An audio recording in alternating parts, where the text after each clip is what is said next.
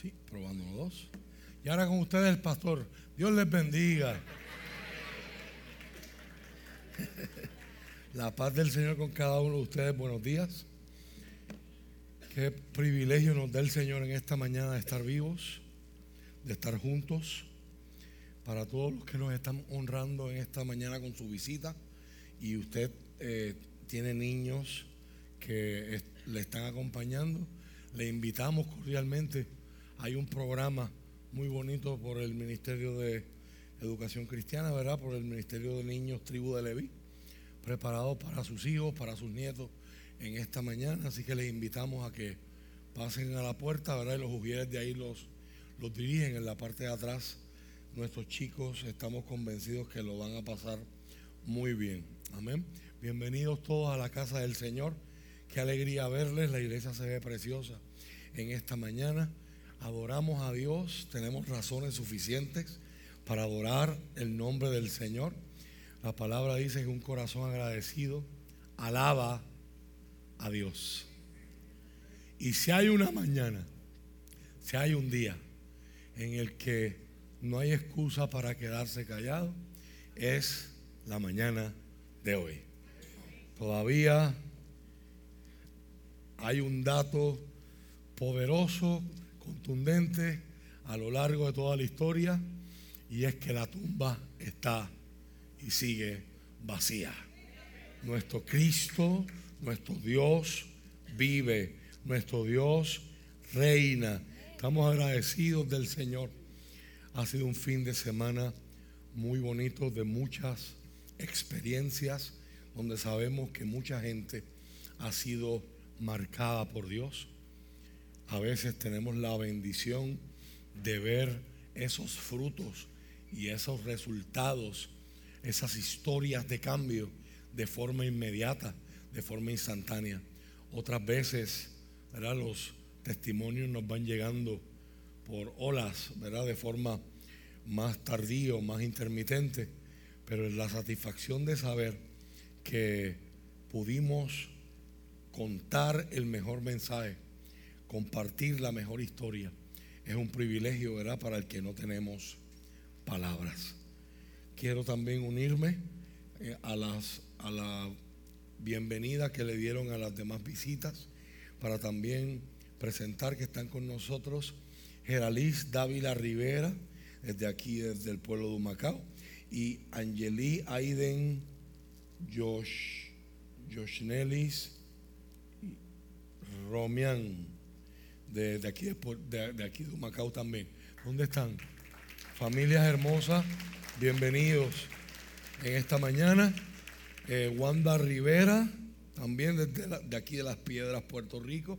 bendiciones, Wanda, bienvenida. Damos gracias al Señor. Hay tanto por la que yo tengo que dar gracias a Dios en esta mañana, porque ha sido no solamente esta, esta temporada de la Semana Santa, el domingo pasado, sino el mes, el mes anterior, ¿verdad? Eh, quiero darle las gracias, yo me siento tan orgulloso como pastor de esta iglesia, los misioneros eh, que estuvieron con nosotros de España, hace tres semanas atrás. Um, salimos de aquí conversando, ¿verdad? Mientras eh, almorzábamos juntos y uno puede escuchar, ¿verdad? Que a veces es tan triste eh, organizaciones que, que dicen que sostienen un misionero, pero en realidad lo que el misionero recibe son cantidades que a veces son esporádicas e intermitentes.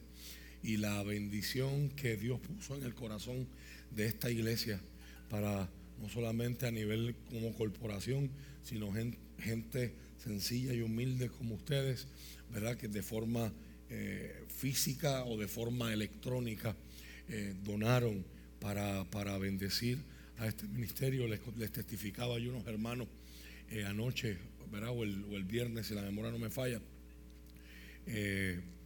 que la aportación que recibieron esos misioneros equivale, equivale a, a varios meses de sustento allá para para ellos y su familia allá en España, en la ciudad de Girona. Así que damos gloria a Dios por eso, por las cosas que el Señor está haciendo y por la oportunidad de contribuir ¿verdad? A, la, a la obra.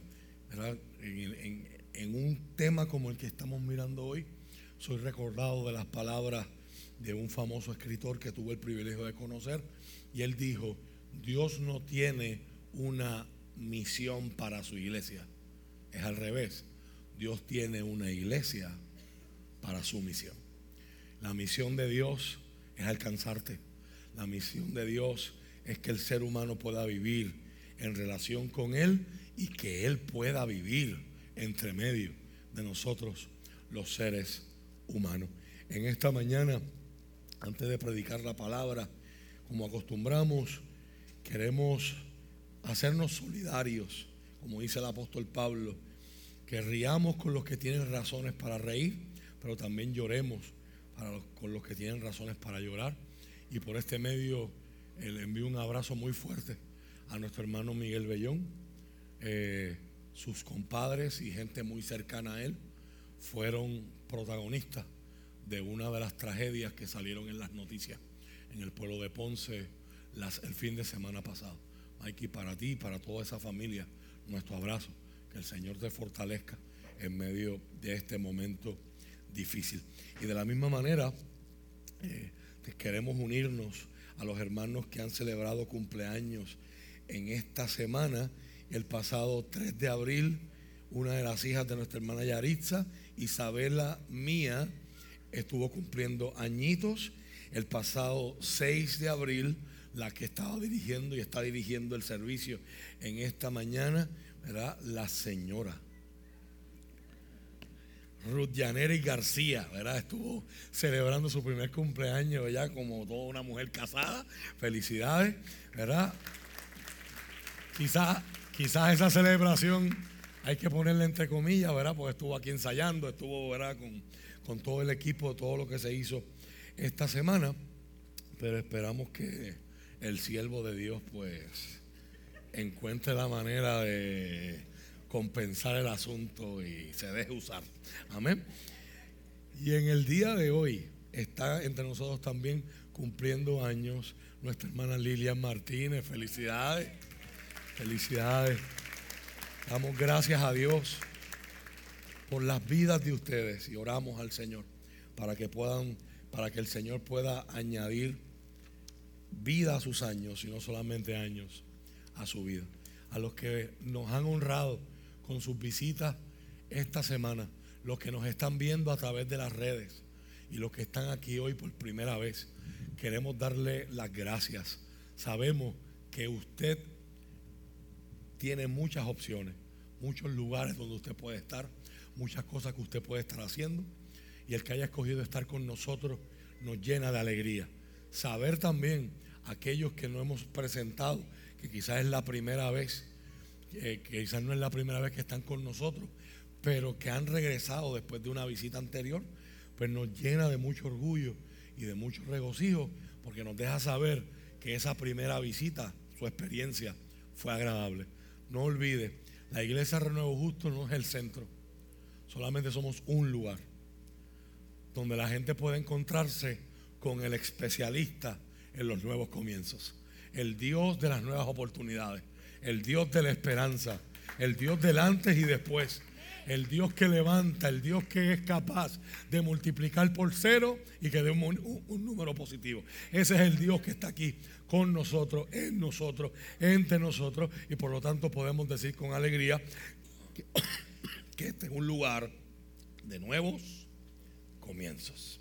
Amén.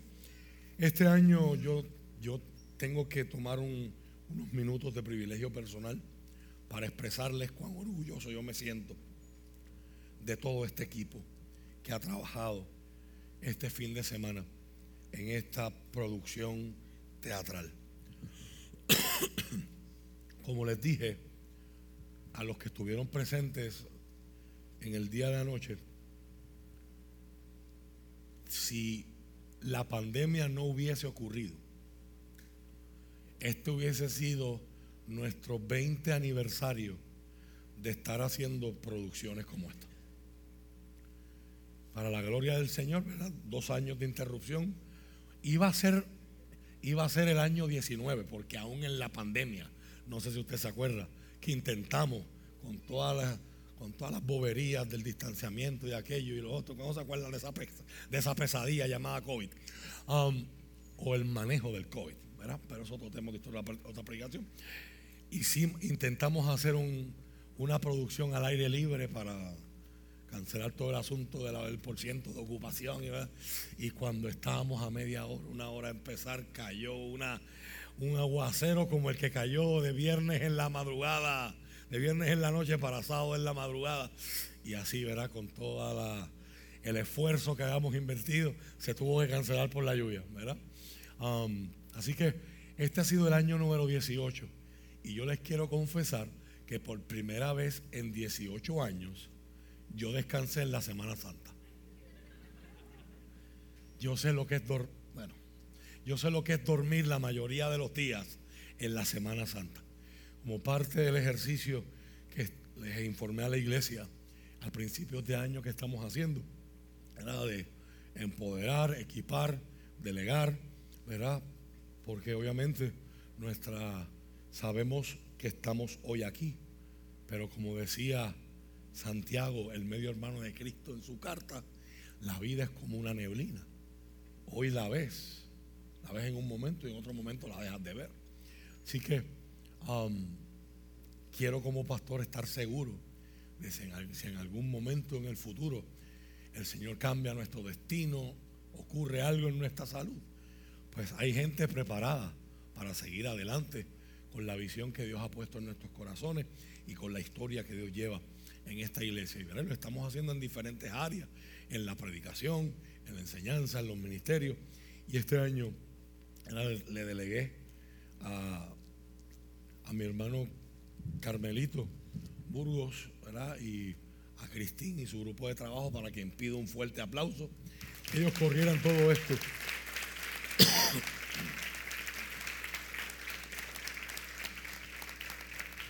Y quiero, quiero reconocerlos a todos y mencionarlos por nombre para demostrarles lo agradecidos que estamos de cada uno de ustedes. Yo estuve en un papel bien pasivo, solamente mirando de afuera, cuando me necesitaban quizás para unas líneas en libreto las aportaba, cuando me, aprobando ideas, etcétera, pero ellos corrieron todo desde principios o antes de, que comenzara el año 2023. Ya esta idea estaba tomando forma y damos gracias a Dios porque se pudieron llevar a cabo dos funciones que la, el feedback que hemos escuchado de la gente ha sido de muy agradable.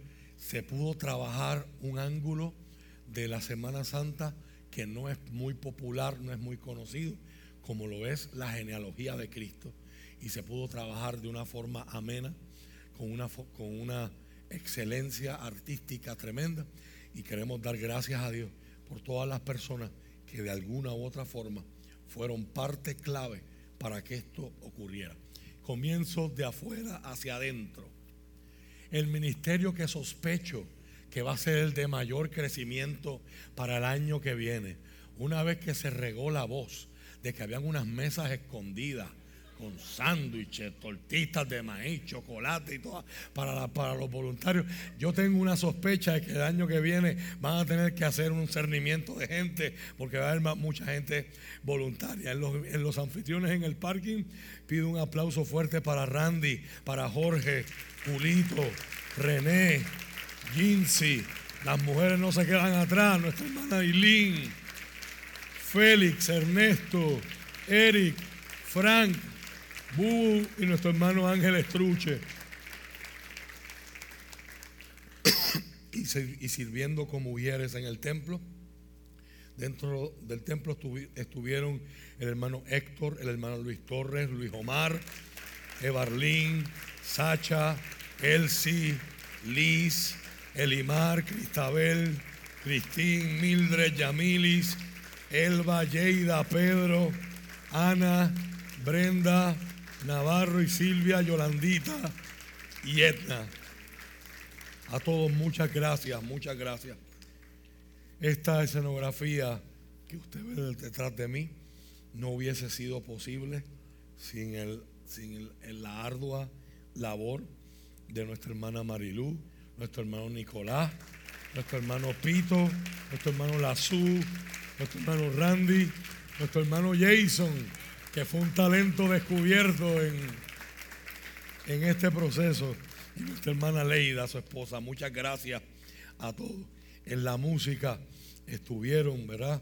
Nuestro hermano Cristian, nuestro hermano Gaby, nuestro hermano Ian, Cristian con C, Cristian con K en el piano, Cristian con C en la batería, nuestro director musical, nuestro hermano Joe Ferrer, y en el saxofón, nuestro hermano Raulix. Haciendo las danzas, las pantomimas, la parte visual del drama que quedó excelente, las siluetas, ¿verdad? En, medio de, la, de, las sombras, nuestra hermana, el, Ministerio Vivencia, dirigido por nuestra hermana Wardy. Y participaron Gabriela, Ciara, Josie, Lía, nuestro Jesús, que fue ya él. Ya hasta Rafael Luciel tuvo un cambio por ahí. La preparación del libreto y los actores del drama. Nuestra hermana Cristina, nuestro hermano Carmelito, nuestra hermana Jai, nuestro hermano Ray, Inmeray, que interpretó el papel de la lambona.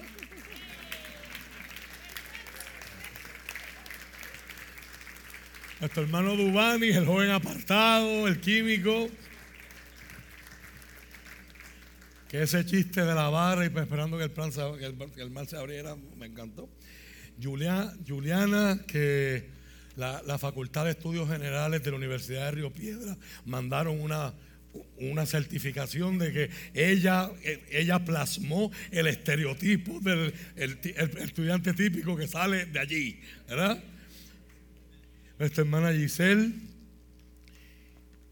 a todos ellos nuestro, nuestro aplauso y nuestro agradecimiento. En los ensayos, nuestro equipo no estuvo desprovisto gracias a las manos en la cocina de nuestra hermana Eileen Cintrón y de nuestra hermana Delia Torres.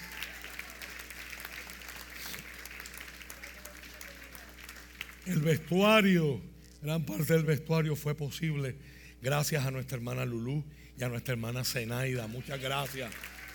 Gracias. No podemos dejar fuera jamás a nuestros cantantes, nuestro hermano Santito, su esposa Nere, Ruti, Giselle, Marilú, Juan Carlos, Josi y Lía. y lo que no se ve, ¿verdad? Pero está ahí y sin eso que no se ven, las cosas no funcionan, ¿verdad? Lo que es el Ministerio de Media, los técnicos y los que estuvieron en backstage, ¿verdad? Trabajando para que toda la producción se llevara a cabo. Nuestro hermano Rey Emil, tu hermano Carlos estuvo en la proyección de las letras y la pantalla, hizo un trabajo excelente. Su esposa Karina estuvo trabajando allá arriba también en las luces. El seguidor, nuestra hermana Lisbeth, nuestra hermana Elimar, nuestra hermana Chani, Cristabel, que dirigió el backstage. Nuestro hermano Mateo estuvo también en las cámaras, al igual que, que nuestro hermano Carlito estuvo dirigiendo todo lo que fue el sonido. Tremendo trabajo, ¿verdad? Yo quiero reconocerlo públicamente. Aquí nadie, ninguno somos profesionales. Pero en el caso de Carlitos, él había tenido experiencia en sonido análogo y pasar de lo análogo a lo digital, eh, pues solamente los que han pasado por allá atrás. ¿Verdad? Esa consola hace falta un bachillerato y dos maestrías para poderla correr. ¿verdad? Pues gracias, gracias por tu esfuerzo. A él lo ayudó nuestro hermano Darwin, nuestro hermano Jerry. Y en las cámaras laterales estuvo nuestro hermano Nehemías y nuestro hermano Keliel, que hoy siguen esas también. Gracias, gracias de lo profundo de nuestro corazón, gracias. Damos gracias a Dios por la vida de ustedes. honraron a Dios con sus talentos, los pusieron a las manos, a los pies del Señor. Y como decíamos antes de orar, todo es por Él y todo es para Él. Acompáñeme, por favor, a la escritura, a un libro que muchos aquí les gusta mucho y quizás otros le tienen un poquito de miedo. Apocalipsis, capítulo 1, verso 17.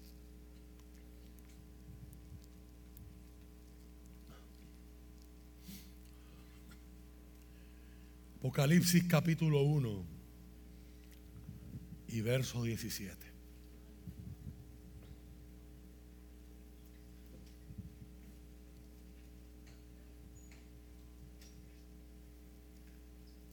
Gloria al Señor.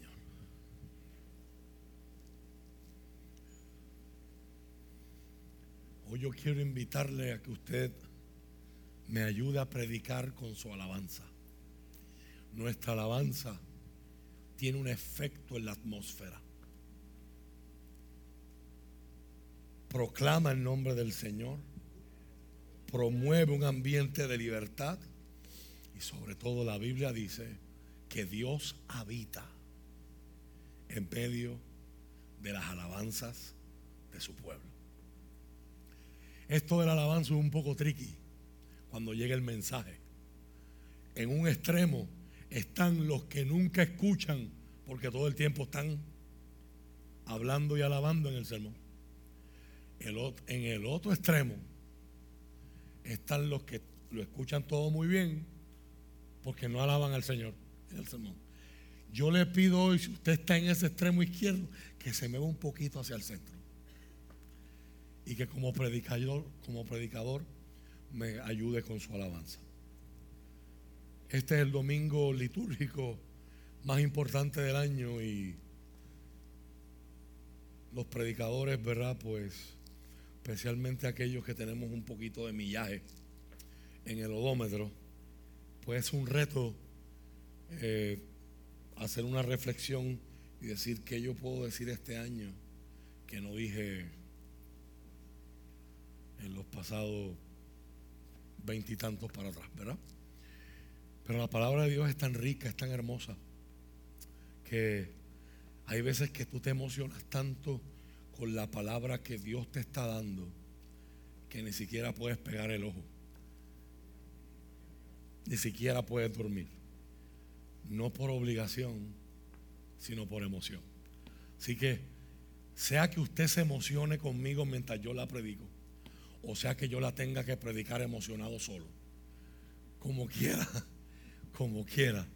Yo espero que la palabra del Señor ejerza una marca poderosa en la vida de usted y en la vida mía, tal como lo hizo esta semana, particularmente en la noche de ayer y en la madrugada de hoy. En Apocalipsis hoy está, no vamos a predicar sobre el libro por razones obvias de tiempo, pero estamos en contexto donde el escritor es el último miembro de los discípulos de Cristo que queda con vida. Estamos ubicados al final del primer siglo de la era cristiana. Y la historia registra que a este discípulo trataron también de convertirlo en mártir.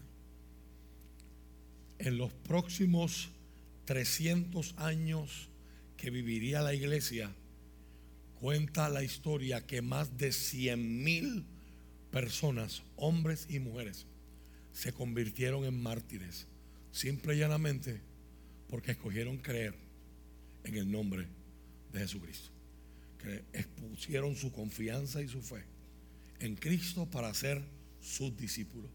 En el protagonista de esta historia, el que va a ser el vidente y el que nos cuenta lo que él está viendo, lo trataron de matar rociando sobre él un caldero gigante de aceite hirviendo.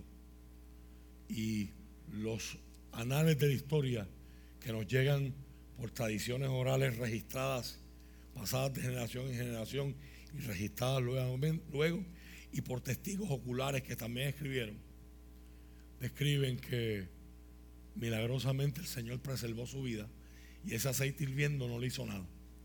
Quedaron todos desconcertados en la corte y dijeron, ¿qué hacemos con este?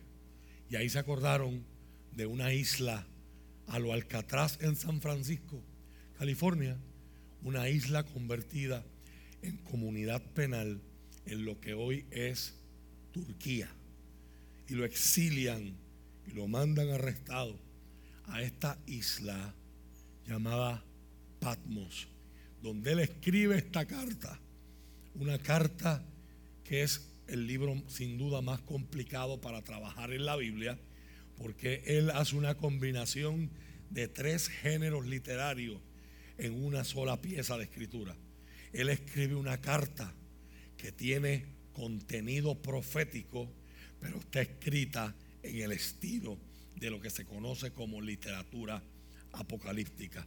Es una literatura que floreció en Israel, no solamente en Israel, en tiempos de amenaza, en tiempos de la antigüedad, era antes de Cristo, y que es una, una forma de escribir bien críptica, bien simbólica, bien vívida y bien llena de imágenes. Y él escribe a sus lectores y dice, yo Juan, partícipe, copartícipe de ustedes, le estoy escribiendo a todos los hermanos que están en la tribulación. Yo también participo de ella con ustedes aquí preso. Pero, pero mientras yo estaba preso, vi a alguien. Y él da toda la descripción y aquí tenemos la reacción después que él nos describe a ese maravilloso personaje que él ve de forma corporal. Esto no es una visión, él lo ve en su gloria en la isla de Patmos y dice el verso 17, cuando lo vi, caí a sus pies como muerto, pero él puso la mano derecha sobre mí y me dijo, no tengas miedo, yo soy el primero y el último, yo soy el que vive. Estuve muerto, pero mira, ahora estoy vivo por siempre y para siempre. Y tengo en mi poder las llaves de la muerte y de la tumba. Mira cómo lo dice la Reina Valera 1960. Cuando le vi, caí como muerto a sus pies.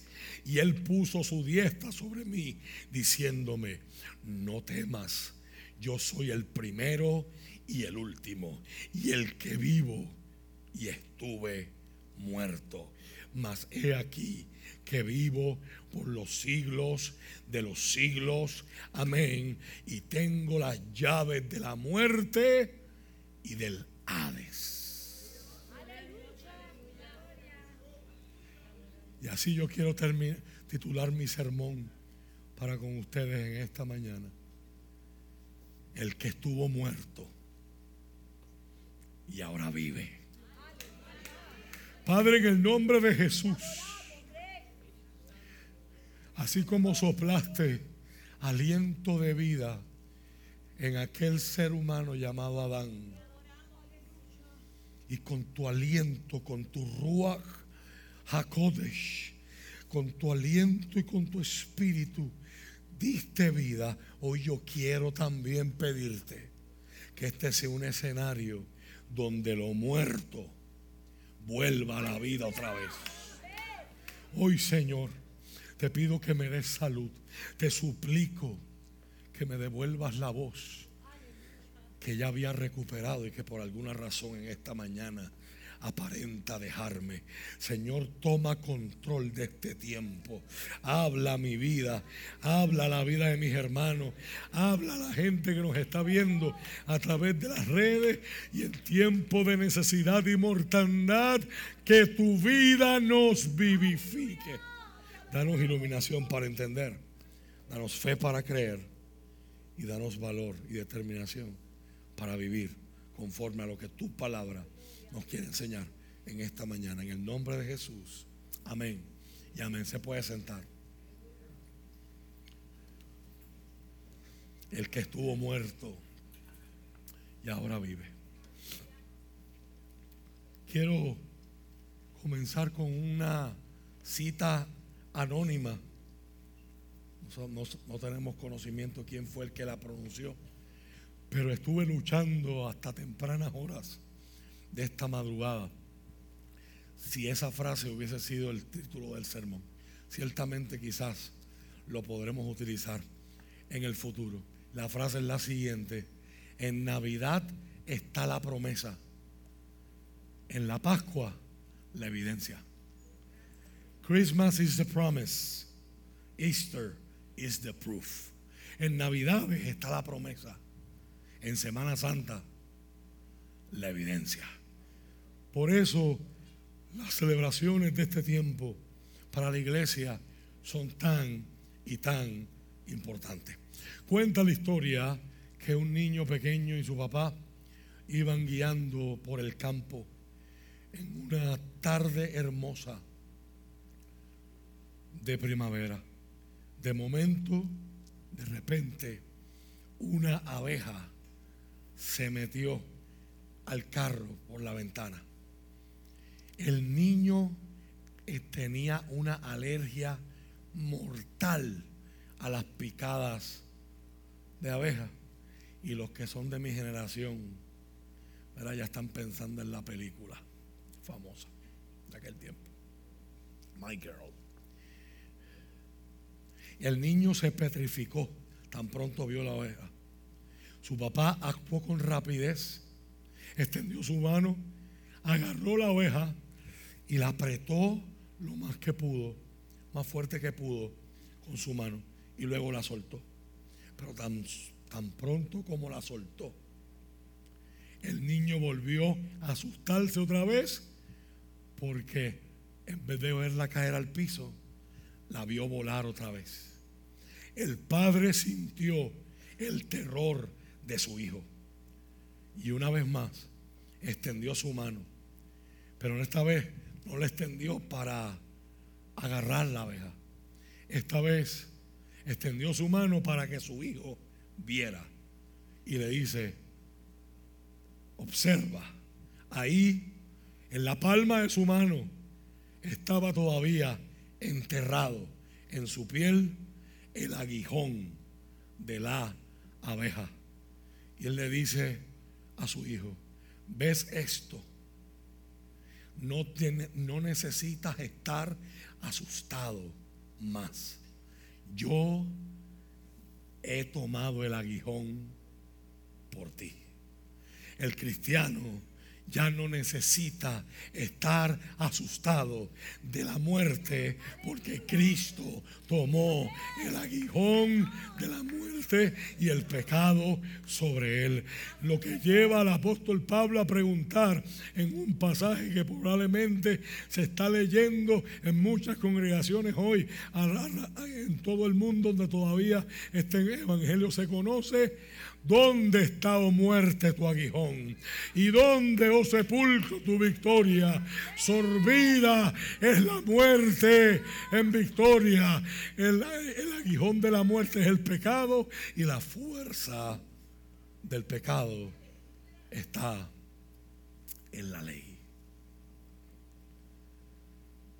Queridos, hemos hecho una pausa en las enseñanzas que hemos llevado trayendo en las pasadas semanas acerca de esos primeros años en la vida de Jesús, específicamente ese espacio entre los 12 y los 30 años, donde estamos mirando un verso bíblico en el Evangelio de Lucas, capítulo 2, versos 52.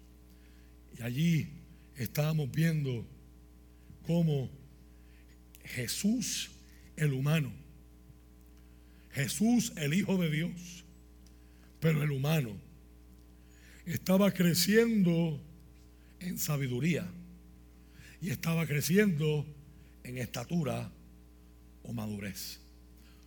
Sin embargo, les tengo que confesar que la razón por la cual desde el año pasado Dios puso en mi corazón trabajar esta serie, no es por esas primeras dos características. Ciertamente pienso que quizás Nehemías y mi esposa han tenido que, interactuar en esta serie también conmigo. Quizás estarán de acuerdo conmigo en que en trabajar un verso tan pequeño y aparentemente no tan importante, hemos hecho descubrimientos que han, sido de bendición, de enseñanza y de sabiduría, no solamente para la congregación, sino para los que los predicamos. Y yo espero que para usted también. Sin embargo, lo mejor está por venir. La razón de ese verso, la razón por la que yo quiero profundizar con tiempo, con espacio, con tranquilidad en ese verso, es por las últimas dos características que Lucas presenta ahí. Jesús crecía en el favor de Dios. Una expresión muy interesante. Pero también crecía en el favor de toda la gente.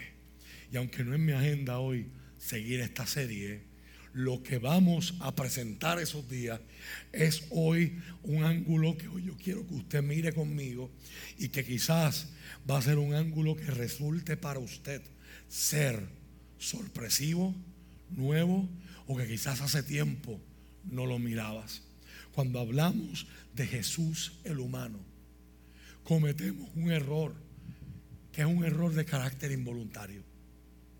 A muchos de nosotros a veces escogemos ver a Jesús demasiado divino porque nos conviene.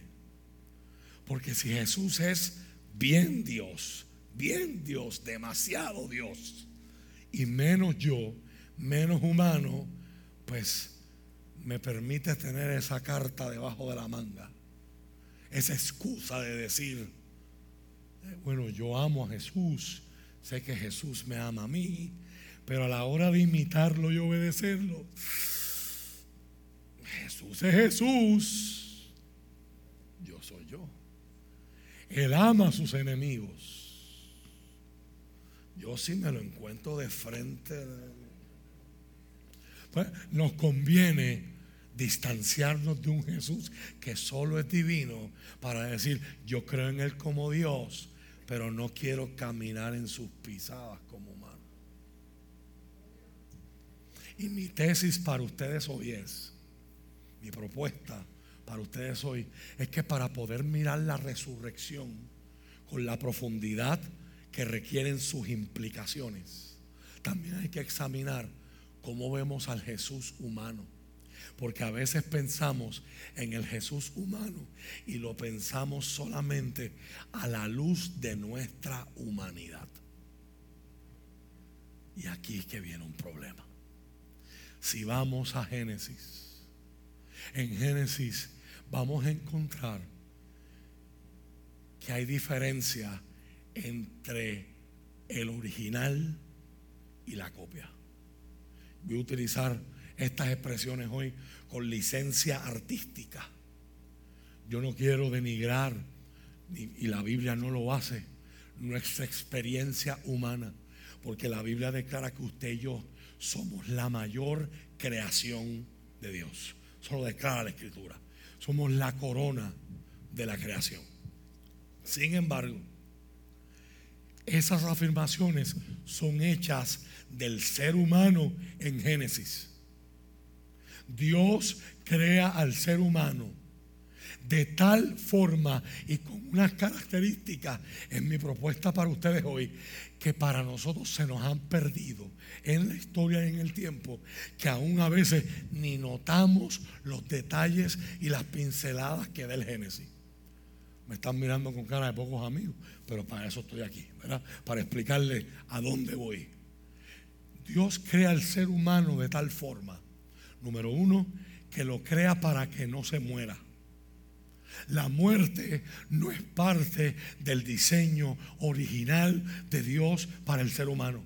La muerte es una consecuencia de Génesis capítulo 3, el pecado, la desobediencia y la caída. El pecado viene a deformar toda la imagen de Dios en el hombre. No la borra, no la elimina, pero la deforma. Pero antes que que llegue el pecado con el lente de Génesis. No sé cuántos de ustedes han hecho esa conexión, pero yo me maravillaba ayer en la noche pensando en que conociendo los textos del Antiguo Testamento, no, beberá, no me verá hombre, Moisés. Tú me estás pidiendo que te muestre mi gloria, pero no me verá hombre y vivirá para contarlo. Sin embargo, cuando Adán y Eva estaban en el huerto, Dios llegaba. Y en ninguna parte del texto dice, ellos caían postrados porque no soportaban la gloria. No sé si lo estás empezando a mirar. El ser humano como Dios lo creó tenía una armonía, tenía una sincronía, tenía una, tenía una relación con Dios que todo el esplendor de Dios no le hacía daño a ese ser humano. Y no es hasta que entra el pecado que lo que antes le daba seguridad al ser humano, la presencia de Dios en el jardín. Ahora, por el pecado, algo se rompió. Y lo que antes era mi placer, mi seguridad, ahora me da miedo y me provoca a que yo me vaya a esconder. Algo se desconectó. Y como un celular, cuando usted lo desconectó de su mesita de noche y de su cargador esta mañana, el celular sigue prendido, pero hay un numerito en la batería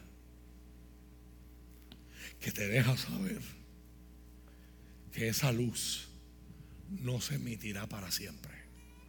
Que esa batería un día va a llegar a cero. Y ese será el final yo tengo una propuesta para ustedes hoy. Cristo no vino a la tierra solamente para morir por la humanidad en rescate y en pago por la justicia de Dios. Cristo también se hizo uno de nosotros para enseñarnos lo que es vivir y lo que es ser un ser humano original. La Biblia dice que en Jesús habitaba la plenitud de toda la divinidad. La Biblia nos dice en Juan capítulo 1, en Él estaba la vida. Él era la vida. Y la vida era la luz de los hombres. Pero los hombres amaron más las tinieblas, la oscuridad, que la luz, porque sus obras eran malas. Quizás le incomode usted un poco y no le ayude a emocionarse, como quizás yo quiero que usted se emocione, saber esta verdad.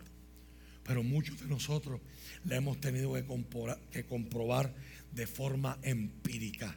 La actitud de la Biblia y la posición bíblica es que usted y yo, aunque estamos vivos biológicamente hablando, no estamos vivos al nivel que Jesús estaba vivo. Dicho, otro modo, lo han recogido varios teólogos, en Jesús radica lo que significa ser completamente humano. Y hay varios destellos que vamos a ver en esas últimas dos, dos características que Lucas presenta en el, en el resto de la serie, de cómo Jesús era como se supone que sea mi vida humana. Es el diseño, es el estándar, es la referencia para lo que se supone que es estar completamente vivo. Para los que les gustan los punchlines, quizás no me satisface mucho, no lo, no, no, it doesn't convey the full idea that I'm trying to bring. Quizás no carga completamente la idea que quiero expresar, pero la vida biológica no es lo mismo que la vida teológica. ¿Cuántos aquí han tenido que pasar por la experiencia o conocen de gente que han tenido que ser desconectados de máquinas. Biológicamente están vivos. Hay un ventilador que mantiene sus pulmones expandiéndose y contrayéndose. El dióxido de carbono se sigue exhalando y el oxígeno se sigue extrayendo del aire por medio de una máquina. El corazón está latiendo.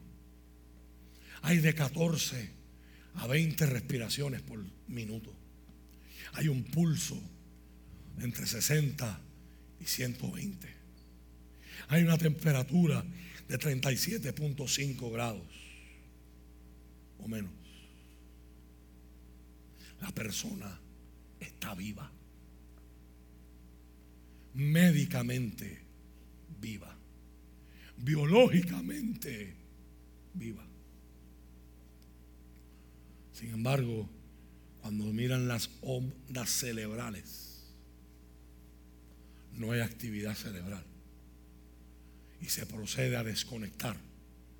Porque aunque lo biológico está vivo, lo que nosotros consideramos vida no está ahí. Nos recuerdan las palabras del proverbista. La muerte es el momento donde el espíritu que Dios puso, en sopló en cada ser humano, se separa del cuerpo. Y cuando ese momento llega, no hay doctor, no hay máquina, no hay medicamento, no hay resucitación cardiopulmonar, no hay ventilador que pueda darle para atrás ese momento porque la vida está dejando el cuerpo. Así que si lo entendemos médicamente hablando, creo que no es tan difícil hoy vernos en la realidad de que hay gente que hoy está sobreviviendo, respiran, comen, duermen, se visten, hacen cosas y van a lugares, pero no están vivos. No están viviendo la vida de la que Jesús habló que Él vino a traer. Nadie puede dar lo que no tiene. Jesús en Juan 10:10, 10, y usted se recordará de esto, lo vimos hace unas semanas atrás, Él dijo, el ladrón no viene solamente para hurtar, matar y destruir. Pero mi propósito es darles una vida plena y abundante. Si usted de los que marca su Biblia, puede buscar ese verso y escribir ahí, fully human, completamente humano.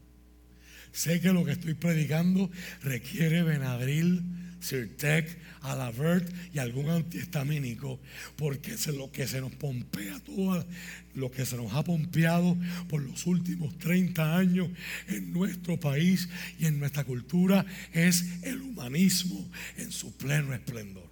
Qué grandes somos como sociedad. Qué grandes somos como seres humanos. Army, be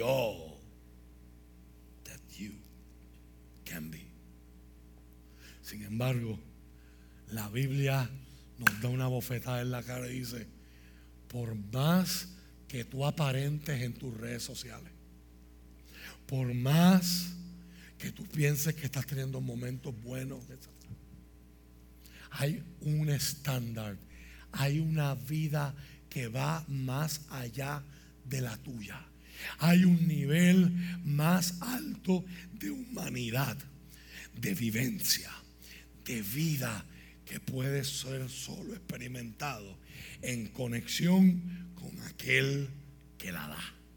El Cristo que se hizo carne. El verbo se hizo carne. Y Juan dice, y viéndolo vivir entre nosotros. Juan 1.14. Y habitó entre nosotros y vimos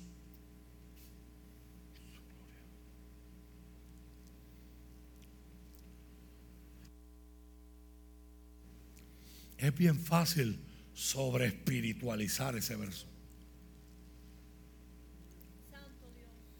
Y decir, la gloria Ahí todo lo que tiene que ver con gloria es lo divino y es lo del Padre. Pero Juan está diciendo, la gloria no se vio solamente en lo sobrenatural y en lo espiritual. La gloria se vio en lo físico y en lo natural.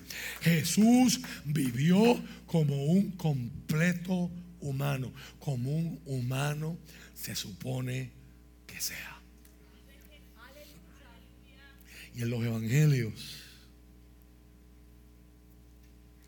y en los evangelios hay destellos.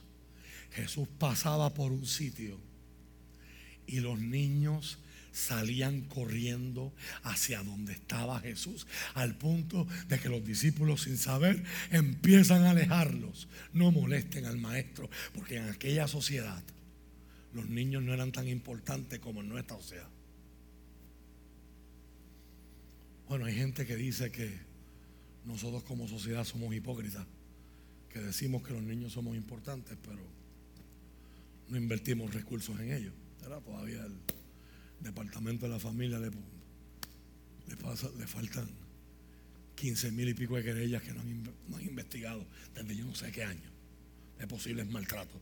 Niños que quizás están en peligro y por falta de personal, por falta de prioridades correctas, por falta de buena administración, no tiene que ver con estatus político, tiene que ver con cerebro. Y parece que en el área de San Juan este es caso. Pero eso es otro tema, eso es otra historia y eso es otra predicación. Le decía yo a una trabajadora social el viernes después del drama, la sorpresa que fue para mí escuchar un audio del presidente del Colegio de Trabajadores Sociales, un cristiano apartado, tristemente un ex predicador de la palabra, testificar en el Senado de cómo eh, decimos como sociedad que los niños son importantes, pero si un trabajador social en una escuela que tienen pericia, tienen entrenamiento, tienen criterio para reconocer unos signos y unas señales que la gente normal quizás no las tiene si un trabajador o trabajadora social encuentra signos de maltrato, tienen que llamar al mismo número que cualquier hijo de vecino. Tienen que llamar para reportarlo. O sea, si una vecina presenta, en donde usted vive, de esa gente, no me conteste. Si un, si un vecino presentado, ¿verdad? Quiere fastidiar a alguien. Yo he tenido que lidiar con varios casos en la historia Tuvimos una familia aquí hace muchos años atrás, donde tuvieron un proceso de revisión con el departamento de la familia de meses, solo porque una vecina hizo una llamada mala fe en contra de ellos. Si una vecina que no tiene el conocimiento, el expertise y los criterios para reconocer el verdadero maltrato, llaman esa llamada de esa vecina presentada para, para darle un matiz pueblerino, tiene el mismo peso que el de un trabajador social. Es al mismo número y va al mismo Q. Ay, gracias por reportarlo. Tu, tu reporte hace el 15.892. Y el, y el, el 15.891, la vecina presenta. Tú vas después. En un mundo donde los niños no vivían y muchos no llegaban a ser adultos por la falta de higiene. Y para ese mundo a nosotros nos es difícil imaginarnos esto. Los niños no tenían valor. Los, adultos con dinero no adoptaban niños, adoptaban a otros adultos. La adopción no era conceptualizada hacia los hijos pequeños como es hoy.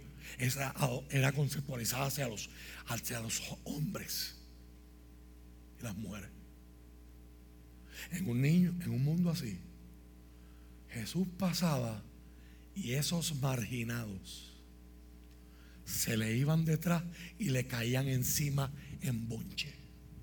¿Te entiendes la magnitud de lo que yo estoy diciendo? Un niño no aprende a disimular. Tú le puedes hacer las cucasmonas que tú quieras. Tú puedes sobornarlo como te dé la gana, traer paletas, traer bombones, traer juguetes, pero si al niño tú no le caes, hay que testificar. Y en esas reuniones de San Giving llega el tío que el niño nunca ha visto. O llega la vecina, o llega la comadre, o llega o en la iglesia y, y empieza a llorar esos niños veían a Jesús. Me parece que eso es un, ángulo que la serie de Chosen explora con una excelencia artística muy bonita. La relación que había entre Jesús y los niños. Los niños veían a Jesús y detectaban algo que a veces los adultos no detectaban. Le caían encima y los discípulos lo interpretaban como una molestia. No molesten al maestro. Y se llevaron un regaño. Dejen que los niños vengan a mí y no se lo impidan, porque de gente como ellos es el reino. ¿Cuántas veces hemos escuchado? ¿Qué diría la versión de usted de cinco años de cómo usted está viviendo ahora. El niño que soñaba con ser astronauta, policía, bombero, rescatador de animales domésticos, en el caso de mi hija. Más tarde, jugador de soccer. La semana pasada me dijo, papá, ya no voy a ser rescatador de animales domésticos, voy a ser jugador de soccer y los viernes voy a ser chef. ¿Y, por qué los viernes?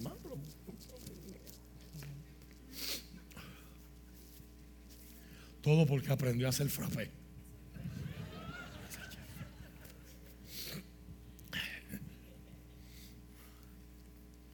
¿Qué diría ese niño de cinco años?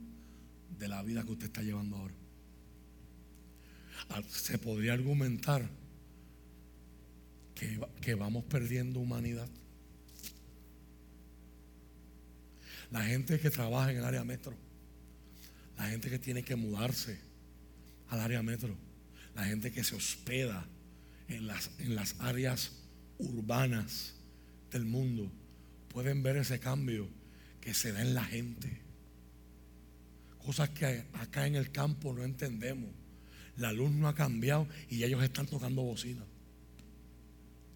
El ajoro, el estrés, la deshumanización. Y ni hablar de los estudios médicos que se han hecho de cómo tomar varias horas de tapón al día. Es más riesgoso que X número para el corazón, por el estrés, que X número de actividades. Mi amado, yo no vine hoy a que usted saliera down de aquí. Yo vine a decirte que el plan de Dios para tu vida es mucho mejor que el tuyo. El estándar de Dios de lo que es vivir. Cuando usted ve ese título, el que estuvo muerto. Yo quiero que usted dirija su mirada al Él, ese que estaba vivo no estaba vivo con una vida promedio como la de usted y la mía. Una vida de apariencias, de inconsistencias, de hipocresías, de fachadas, de disfraces, como es la usted. Ese Él estaba verdaderamente vivo. Y ese que estaba verdaderamente vivo estuvo muerto. Todavía gente sigue pensando a través de la historia de la iglesia en cómo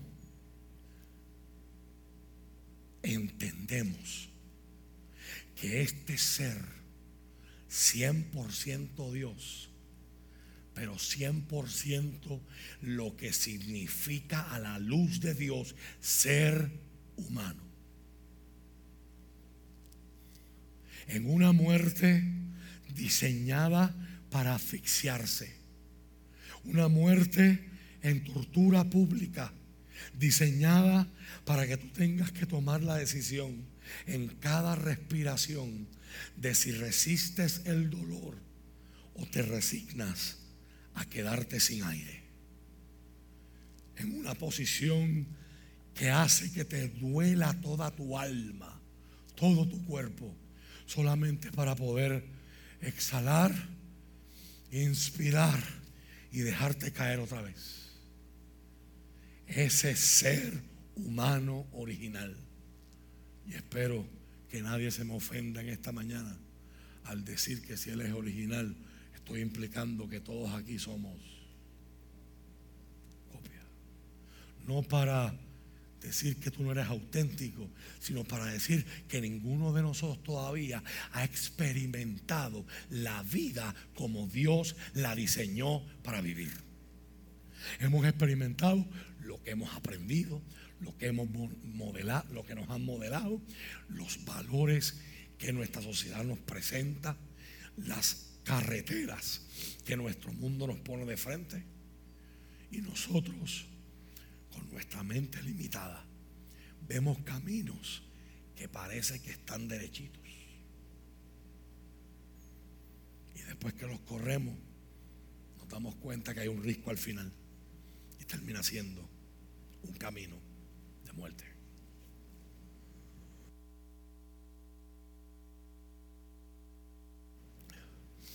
De momento, aquel que estaba verdaderamente vivo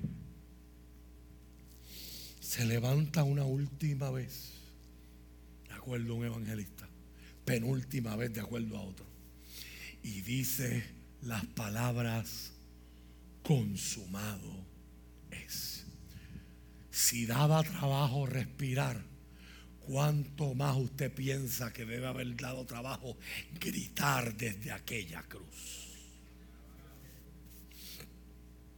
Yo todavía cargo el sueño de poder darle un update. Hay cosas más importantes que se están trabajando en la iglesia, como conseguir compañías de construcción que quieran dar cotizaciones en un tiempo como este. Eso no existe, pero bueno para poder hacer los baños que ustedes votaron para poderlos hacer. Y hay otras cosas que tienen prioridad, pero yo no soy, yo no, yo no muero a mi sueño de algún día ver el altar versión 2.0 con el velo rasgado de arriba abajo. Aquella cortina representaba lo que separaba al ser humano de Dios. Y detrás de aquella cortina estaba el arca, que es el mueble que usted ve cuando usted nos visita y hoy está escondido detrás del escenario. Ponerlo donde va, detrás de la cortina y la cortina rasgada. Porque cuando es aquel ser humano gritó, Padre, en tus manos encomiendo mi espíritu. No dijo mi vida, dijo mi espíritu. Él se está alineando con la visión del Antiguo Testamento judía. Los judíos no creían en el alma. Para los judíos, alma y cuerpo, alma y vida. Alma y vida era lo mismo. So, el ser humano es un cuerpo y un espíritu dentro de un cuerpo. Y el espíritu fue a Dios quien lo dio. Y ese es el momento de la muerte. Cuando aquel ser humano, mi rey, exclamó desde su dolor y su quebranto, Padre, en tus manos encomiendo mi espíritu. Aquella cortina que en el templo en Jerusalén era más alta y más grande que esa, se rasgó de arriba abajo no lo pudo hacer un humano de abajo hacia arriba. Era Dios diciendo, lo que te impedía llegar a mi presencia, lo acabo de romper, lo acabo de rasgar, mi presencia va a estar disponible. El que quiera acercarse a conocerme, me va a encontrar. Yo no pierdo mi sueño de que algún día eso esté abierto ahí rasgado el arca se ve atrás del velo y frente a toda la escena hay una cruz gigante en madera que diga consumado es con letra gigante. La deuda fue salda o como le dijo el padre a ese hijo, mira, la abeja no te va a hacer nada porque el aguijón yo lo llevo dentro. Yo cogí el aguijón que te provocaba dolor, yo lo llevé. La maldición yo la cargué. El pecado yo lo cargué. Yo me hice pecado para que tú no tuvieras que vivir en maldición, separación, condenación. Ahora oiga bien. Usted tiene que entender la resurrección dentro de una cronología con la que nosotros debemos vivir todos los días. Y muchos de ustedes en sus redes,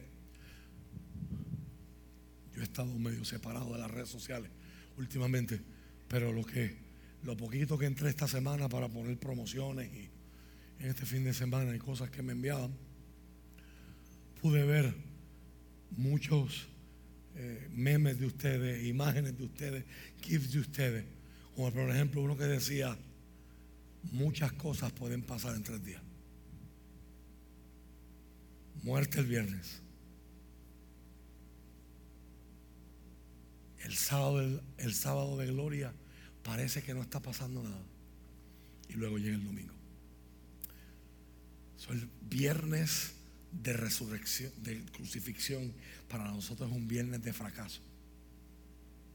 Los discípulos de Maús le cuentan a ese extranjero sin darse cuenta ese domingo que estaban hablando con el ser humano original, el verbo, el que estuvo presente en la creación.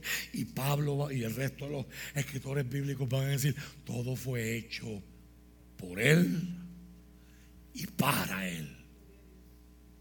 Y le están diciendo, nosotros teníamos la esperanza de que Él fuera el Mesías, pero hace ya tres días que está muerto. Sus discípulos se encierran en temor porque dicen, si lo mataron a Él, los próximos somos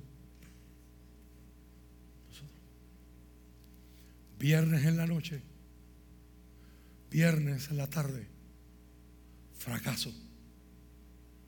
El Israel que esperaba a un líder político, a un libertador, a un caudillo que los sacara del dominio de Roma. Termina diciéndole a Pilato, crucifícalo, ejecútalo, mátalo. Y sus discípulos, su mamá, con el corazón rasgado.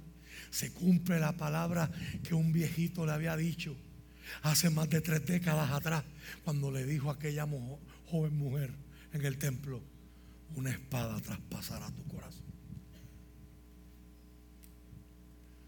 pero, y lo que me dijo aquel ángel, el ángel me dijo que él salvará al mundo de sus pecados y ahora los discípulos como Juan, que estuvo allí presente, y está preguntándose, pero ¿cómo es posible que el que caminó por encima del agua, el que multiplicó peces, el que le dijo a Lázaro, Lázaro, sal de esa tumba,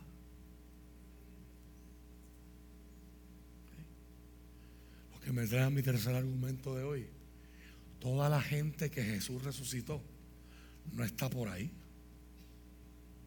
La hija de Jairo, el hijo de la viuda de aquella ciudad llamada Naín, Lázaro,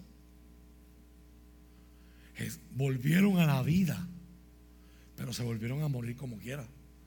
No vivieron eternamente. O sea, tuvieron una resurrección de los muertos, pero no al nivel que la Biblia va a plantear esta resurrección. Por eso es que estoy montándote la cajita, estoy montándote el escenario.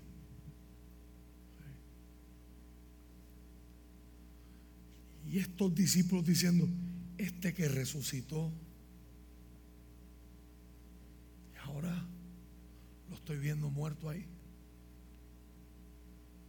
Las voces del ladrón, las voces del ladrón, que dice, si eres, si es verdad que eres tú, eres el Cristo, sálvate a ti mismo sálvanos a nosotros. Y aquí es donde yo me voy de la línea por la que se han ido muchos predicadores en la historia y yo estoy seguro que usted ha escuchado ese tipo de mensajes y Satanás estaba contento, Satanás estaba contento porque mató a Cristo. Eso pone a Satanás y presenta a Satanás en una posición de ignorancia donde Dios lo está engañando.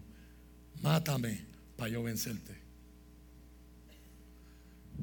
Y las implicaciones son que Cristo se aparece frente a Juan. Y dice, yo soy el que estuve muerto. Pero ahora vive. Y tengo las llaves. Eso no había ocurrido en ningún momento de los relatos de los evangelios. En aquella cultura y especialmente en la literatura apocalíptica, tener las llaves significa tener el control. El que abre y cierra. El que da acceso y lo niega. Tengo las llaves de la muerte y la reina Valera.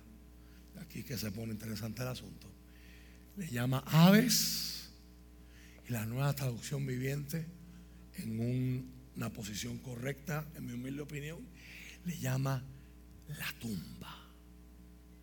¿Qué es eso de que él tiene las llaves? Usted y yo estamos viendo fracaso el viernes en la tarde.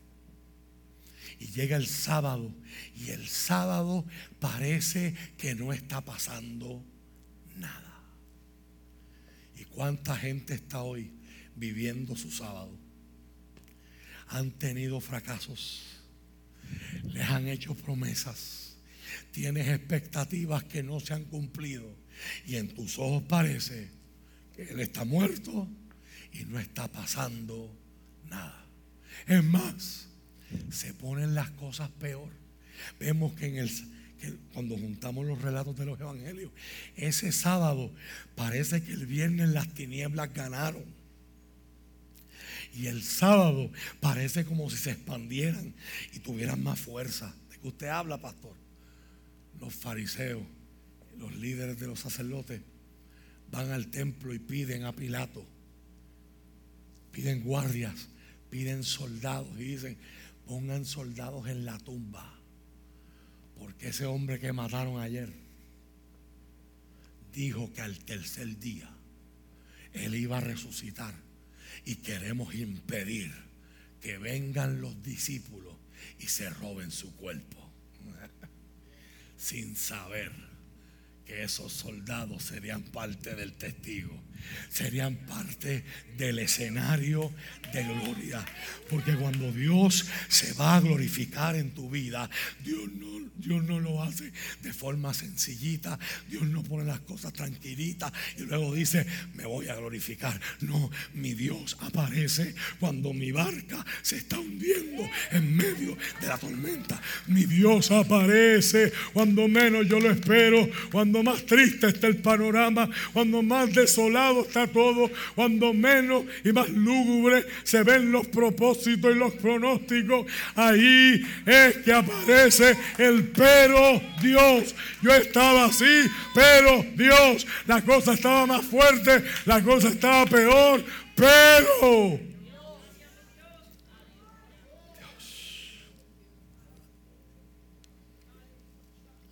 yo no pertenezco a ese grupo de predicadores que dicen, el diablo estaba haciendo fiesta en el infierno porque mató a Cristo. Me puedo equivocar, yo no pretendo saber más que ellos. Pero eso no es consistente con el testimonio que yo veo. La esposa de Pilato tuvo un sueño.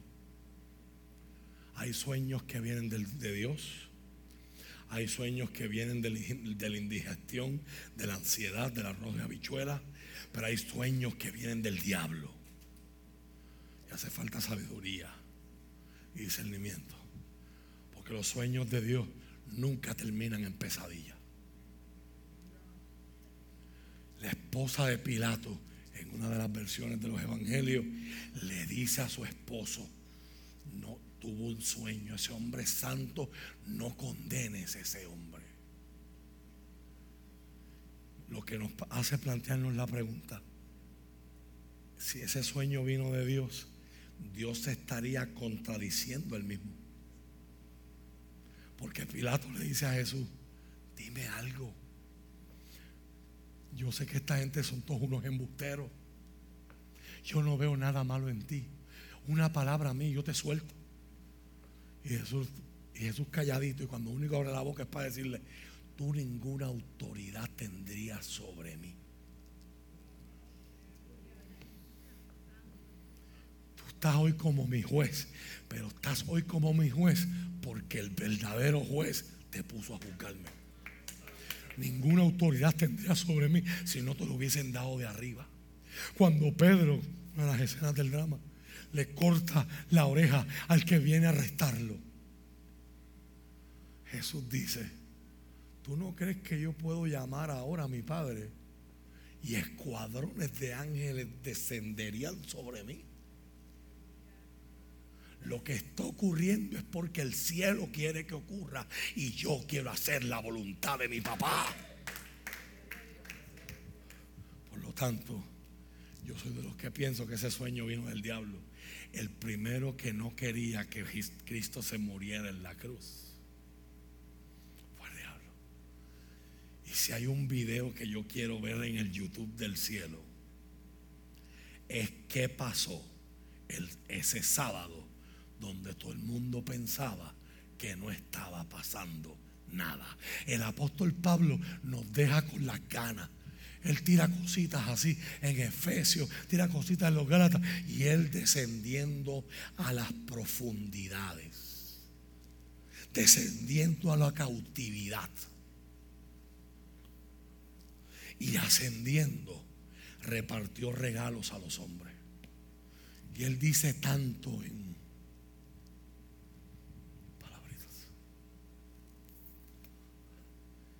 No sé si ya usted ve por dónde es que yo me quiero meter.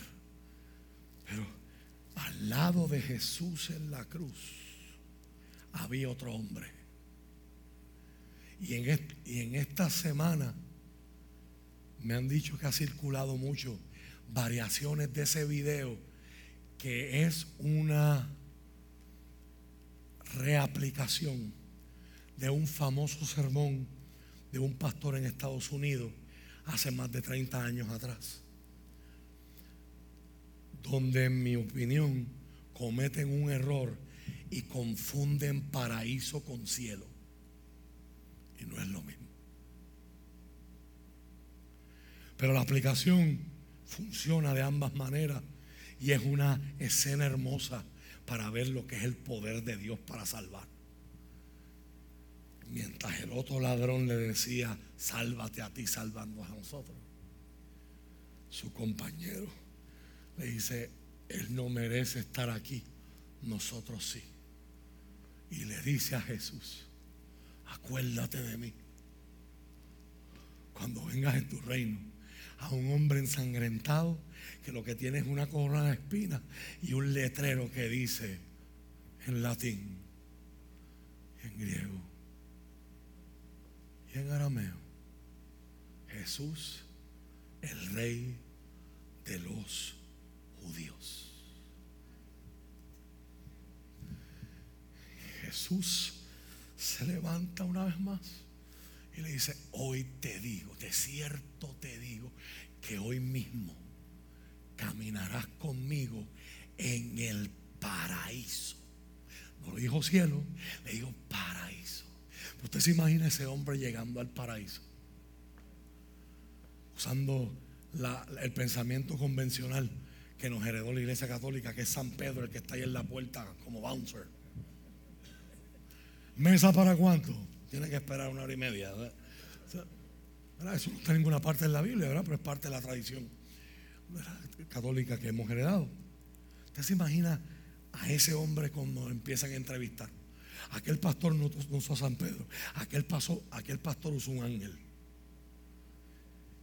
¿Cómo usted llega aquí?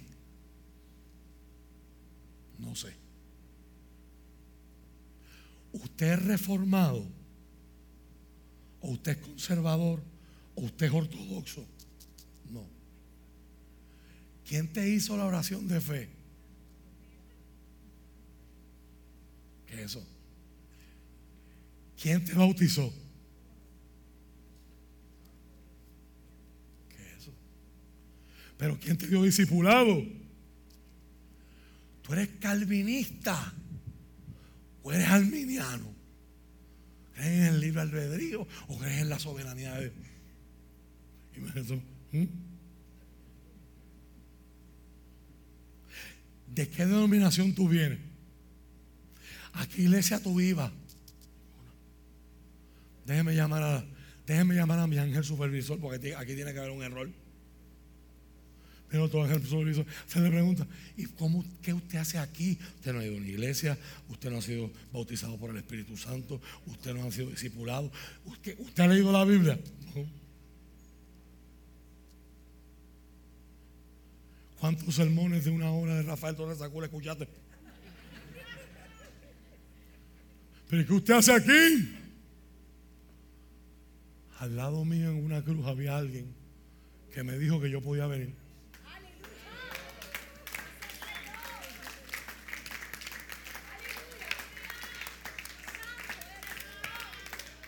Alguien me dijo que yo podía venir aquí. Ese es el poder para salvar. Aquel ladrón no hizo nada para efectuar, procesar, merecer lo que Jesús le estaba dando. Era una expresión de salvación solamente porque, como decía en el drama, porque Dios así lo decidió, así lo quiso y le produjo placer hacerlo. Aquí está lo interesante que a mí me mantuvo despierto toda la noche. Paraíso es una palabra técnica del mundo hebreo. El paraíso queda en el lugar de los muertos del hebreo. La palabra en hebreo es Sheol, es el lugar de los muertos. Y ahí hay dos lugares, separados, pero se ven en contacto. En el Evangelio de Lucas, si no lo hemos estudiado ya, estudiaremos la parábola que Jesús hace de un mendigo llamado Lázaro y un rico. Y el rico aparece en ese lugar que muchos llaman el infierno, pero no es el infierno que aparece en Apocalipsis y que es producto también del mundo de Jesús y el mundo griego. Ese es el lugar de castigo, donde el hombre está con sed y donde él está puede ver al, al mendigo Lázaro. Y el rico todavía se cree que tiene poder para mandar a ser mandados a los que tienen, a los que estuvieron menos afortunados que él. Jesús está haciendo unas cosas interesantes con esa parábola. Dice, lo ve en el seno de Abraham, así que le llaman al paraíso. El lugar donde están los que creyeron lo mismo que creyó Abraham. Están ahí, como decía el drama, no porque fueron perfectos. Están ahí creyeron. Y el rico dice, manda a Lázaro que moje con la punta de su dedo en el agua y por lo menos me traiga una gotita. Y Abraham le contesta y le dice, entre nosotros y ustedes hay un abismo. Nosotros no podemos ir para allá y ustedes no pueden venir. Ay, pues que alguien vaya a mi familia y les cuente para que no vengan a donde yo estoy. Y en la parábola usted ve a Jesús hablando de justicia social, diciendo, Tú lo tuviste todo mientras Él no tenía nada y se moría de hambre en tu puerta. Y hoy Él está siendo consolado por Dios. Mientras que tú no tienes nada y estás miseria. La muerte, dijeron los filósofos, se convirtió en the ultimate equalizer. No importa si usted es rico, si usted es pobre, si usted es alto, si usted es bajito, si usted es flaco o usted es robusto, si usted tiene título o usted es un raspa con laude de la vida. Allí todos quedan iguales. Y si la funeraria es en Puerto Rico, todo el mundo era bueno. Este es el único lugar sobre la faz de la tierra. El haber sido el más bambalanda. ¡Ay, era tan bueno! Eso es parte de nuestro folclore como cultura, ¿verdad? Este Dios sin gracia. Jesús le dice a aquel hombre en la cruz, hoy caminarás conmigo en el paraíso. Para los que estaban en el paraíso, ver a Jesús fue lo mejor que les pudo pasar en su vida. Porque Hebreos capítulo 11 dice, toda esta gente todos esos héroes del Antiguo Testamento murieron sin haber recibido lo prometido, pero murieron viéndolo, murieron creyendo que eran extranjeros y peregrinos en una tierra extraña. Dejaron su patria porque creyeron que Dios les tenía preparada una patria mejor y que esta gente pudo ver a Jesús en el paraíso. Sin embargo, cuando Jesús aparece en Apocalipsis, y se le aparece a Juan, Jesús no habla nada del paraíso. Pero sí habla que Él tiene las llaves de la muerte y el infierno. De la muerte y la tumba. Si Jesús las tiene y en los evangelios no se menciona, es porque Jesús se las tuvo que haber quitado a alguien. Así que perdóneme si le exploté su burbuja de ver al diablo así en la cruz, tú sabes. Ay, lo maté, lo maté, lo maté. Yo, la, yo lo que me estoy imaginando, me puedo ver, es el diablo escondido en una esquina, metido así, porque él sabía quién venía de camino. La vida, la luz el completamente humano, venía como condenado, venía como maldito, venía como nuestro representante, pero una vez que llegó allí, no llegó para estar esclavizado, no llegó para sufrir, llegó para que se cumpliera lo que el apóstol y la iglesia cantara en medio de su experiencia de persecución. Dios le ha dado un nombre que es sobre todo nombre hombre para que los que están en el cielo, en la tierra y aún los que están debajo de la tierra tengan que proclamar que Jesucristo es. Algún día, con todo lo que, con todo lo que ese pajarraco nos ha fastidiado yo estoy loco por ver ese video. Yo me lo imagino temblando de rodillas, ofreciendo las llaves, porque uno mayor que nosotros estaba aquí. Yo llevo años para cerrar estudiando un texto que para muchos es el texto, el libro por excelencia sobre el tema de la resurrección. Lo escribe un escritor prolífico y un académico destacado. Se llama N.T. Wright. El libro es bien cortito, tiene 817 páginas. Por eso le digo, llevo años. Él tiene una, forma de escritura tan densa y tan complicada por su tanto conocimiento de lenguajes originales y tantas cosas de historia y tantas cosas que él hace comentario a sus propias citas bibliográficas. Y hay 21 páginas de citas bibliográficas que él usa para ese. No 21 citas bibliográficas, para los que han hecho monografías aquí. 21 páginas de citas bibliográficas. Él hace un estudio de cómo lingüísticamente se trabajaba la palabra anástasis en griego, que es la palabra que se traduce en nuestras Biblias como resurrección. ¿Cuál era el entendimiento histórico, cultural de la época? Los paganos y los griegos, nadie, solo, solo excepto una obra oscura de Eurípides llamada Asentis, hablaba de una resurrección corporal. Todos los griegos hablaban de resurrección espiritual en el mundo de las ideas. Nadie hablaba de una resurrección en el cuerpo. Los judíos y los fariseos enseñaban una resurrección del cuerpo, pero era en el día postrero. Si usted recuerda la historia de Lázaro, ¿qué le dice María? Le dice Marta, perdón. Jesús le dice, Marta, tu hermano va a resucitar. Sí, yo sé que él va a resucitar en el día. Los judíos creían en una resurrección, pero la resurrección no era para ahora.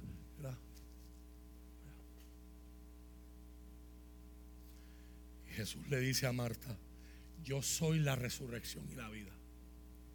Y el que cree en mí, aunque esté muerto, cuando él examina la historia, dos preguntas guían la trama de todo el volumen. Uno, ¿qué los cristianos de aquel tiempo pensaron que le pasó a Jesús? Y dos, cuán creíbles, cuán creíbles son sus perspectivas, son sus relatos desde una perspectiva histórica. Y él llega a la siguiente conclusión y dice, estos son datos, son hechos, no son interpretaciones. Uno, hay una tumba vacía. Y dos, los seguidores más tempranos de Jesús realmente pensaron que Jesús se les apareció. El lenguaje no es que vieron una visión, que tuvieron un éxtasis, que fue algo. No, no. Jesús se les apareció y estaban convencidos. Pablo en 1 Corintios 15 hace una lista, dice, se le apareció a 500, se le apareció a las, a las mujeres, se le apareció, y él va, yo no tengo tiempo para contarte el libro porque son 817 páginas. Pero uno de los detalles que a mí me llama mucho la atención es que si estos fueran relatos inventados, no habría la congruencia que tienen en un hecho que es bien bochornoso para los varones. ¿Se acuerda, ¿se acuerda la fupita que estaba, que estaba protestando por la cultura patriarcal? Que está correcto, eso era una cultura patriarcal, como todas las culturas antiguas. Todos los hombres que escriben relatos sobre la vida de Jesús, los cuatro coinciden en que las primeras testigos de la resurrección fueron... si esto hubiese sido un relato fabricado, si esto hubiese sido una conspiración, usted hubiese tenido hombres siendo los que descubren el mayor descubrimiento de la historia. Pero ocurre porque eran mujeres las que iban a embalsamar, a terminar de embalsamar su cuerpo y son las primeras que ven, son las primeras que escuchan, son las primeras que se, se hace la pregunta con la que yo estoy preparándome para terminar mi sermón esta mañana. ¿Por qué estás buscando? La vida en el lugar donde lo que hay es gente enterrada. ¿Por qué buscan entre los muertos?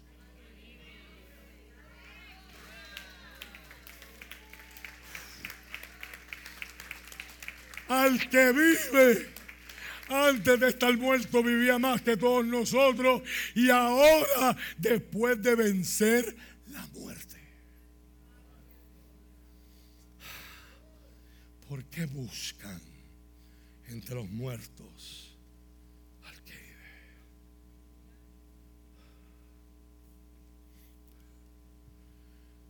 Él llega a la conclusión que estamos frente a una innovación radical, que el uso de la palabra resurrección significaba volver a la vida en un sentido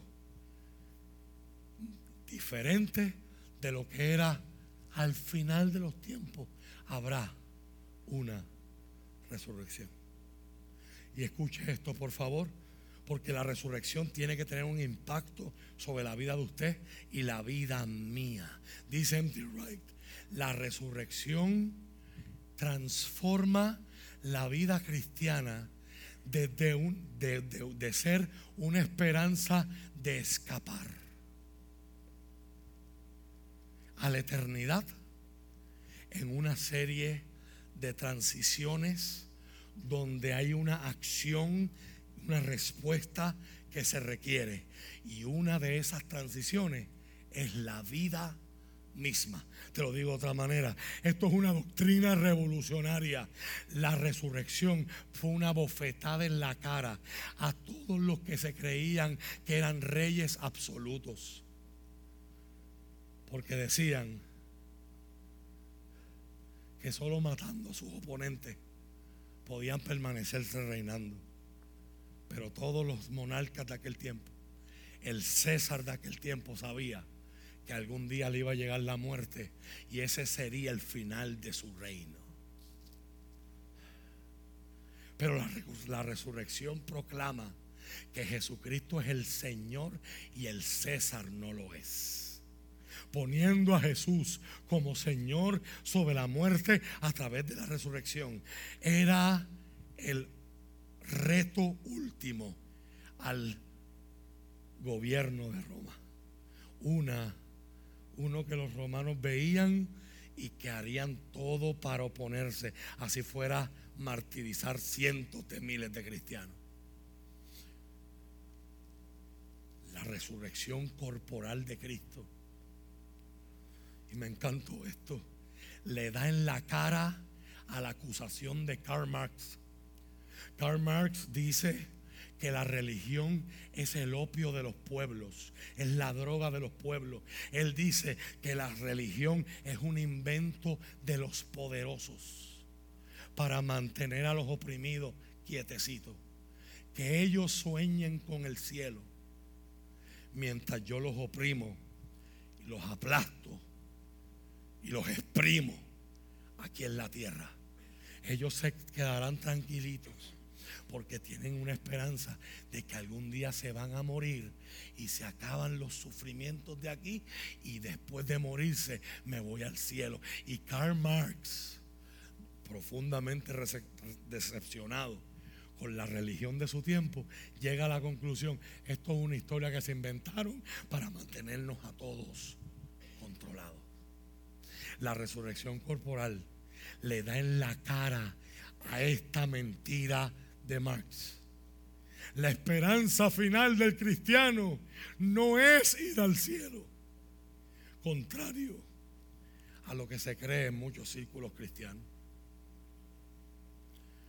La resurrección física de Cristo es la afirmación de la preocupación que Dios tiene con el mundo real.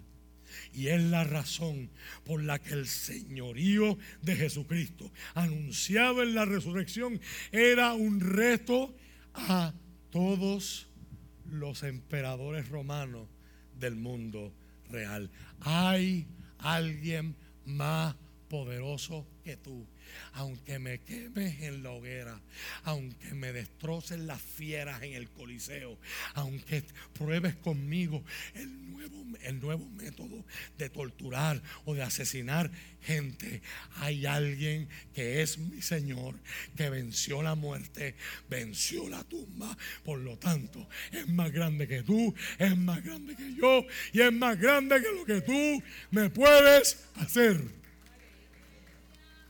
en la resurrección.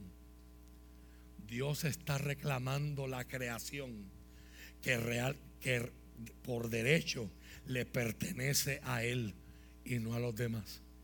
El apologeta Hank Hangraff dice lo siguiente, lo que pasó como resultado de la resurrección no tiene precedentes en la historia humana.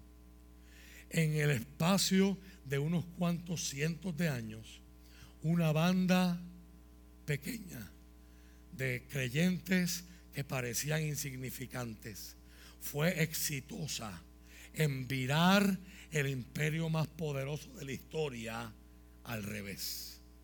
Como se ha dicho, ellos enfrentaron el acero del tirano, enfrentaron la intimidante mordida del león, enfrentaron los fuegos en miles de hogueras, porque estaban convencidos de que ellos, al igual que su maestro, un día se levantarían de la muerte, de la tumba, con cuerpos resucitados y glorificados. Y todavía eso para nosotros permanece siendo un misterio. El domingo les dije la semana pasada que después de la Pascua se celebraba una fiesta que se llamaba la fiesta de los primeros frutos y consistía en que la primera cosecha del año se traía al templo.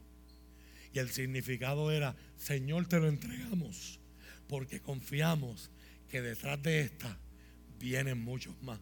Pablo hace la conexión y Pablo dice en Corintios, Cristo es el fruto de nuestra primicia. Cristo es el primer Homo sapiens. Después del pecado y después de la caída, que puede presentarse delante de Dios con un cuerpo físico y no se va a morir. María cuando lo escucha en el huerto pensando que era horterano y lo escucha llamarla por su nombre, Rabón, y lo va a abrazar, le dice, le dice no me abrace todavía no he subido a mi Padre. Pablo está viendo esa, esa conexión. Y mientras acá los judíos todavía están batiendo ramitas, en el cielo, por primera vez, en la gloria de Dios, por primera vez hay carne y hay hueso. Hay un resucitado que está vivo. Pero el contexto de Pablo al llamar a Cristo nuestra primicia, Pablo está diciendo, Él es el primero, pero detrás de Él vendremos muchos más que algún día con un cuerpo físico estaremos frente a Dios. No tenemos todos los detalles de cómo era ese cuerpo, pero sí sabemos los discípulos estaban reunidos, la puerta está cerrada y de momento aparece Jesús. Aparece con un cuerpo. Y para calmar los miedos, esos mismos discípulos que lo vieron caminar por el agua y gritaron en una barca a las 3 de la mañana, es un fantasma. Ahora no lo dicen. Para calmar sus miedos ¿Sabes qué hace Jesús? ¿Tienen algo de comer? Y aquí viene el conondrum para los que les gusta la filosofía. Jesús habrá comido porque tenía hambre. Habrá comido por gusto. Porque comer es una bendición maravillosa.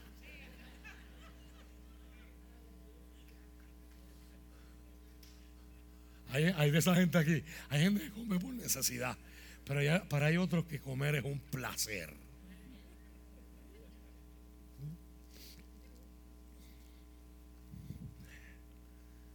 Y ese que estaba muerto y ahora vive, yo me imagino esa escena, esa también la quiero ver en el YouTube del cielo. Y me todo el Qué bueno, este pescado, ¿quién lo hizo? Hasta que fueron entrando en confianza. Tomás no estaba. Y cuando le cuentan, hermano, se comió el pescado y todas las cosas. Y jangueamos un rato. Está, vivo. Hasta que yo no toque mis manos y vea sus heridas y meta mi mano en su costado, no creeré. Aquí estoy.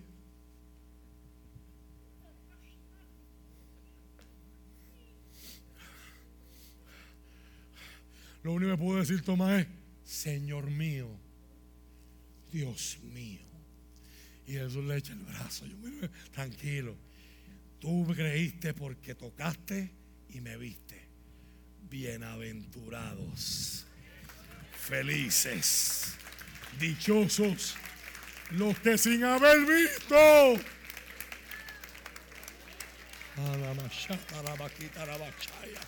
Creyeron. Aleluya. Un cuerpo diferente al nuestro. Un cuerpo mejor. Un cuerpo donde no habrá diabetes, ni alta presión, ni envejecimiento, ni gordura. No sé si comeremos mucho o poco, pero todos lo procesaremos igual. Donde aquellos que nacimos menos afortunados, hay otros que se pueden comer 40 libras y no engordan media onza. Y hay otros que pasamos por el lado de la comida y ya subimos dos libras. Y todo lo que está en el medio de esos dos extremos. Experimentaremos lo que es, lo que la mente de Dios, y usted y yo todavía solo tenemos una idea. Pablo dice en 1 Corintios 2.9, cosas que ojo no ha visto,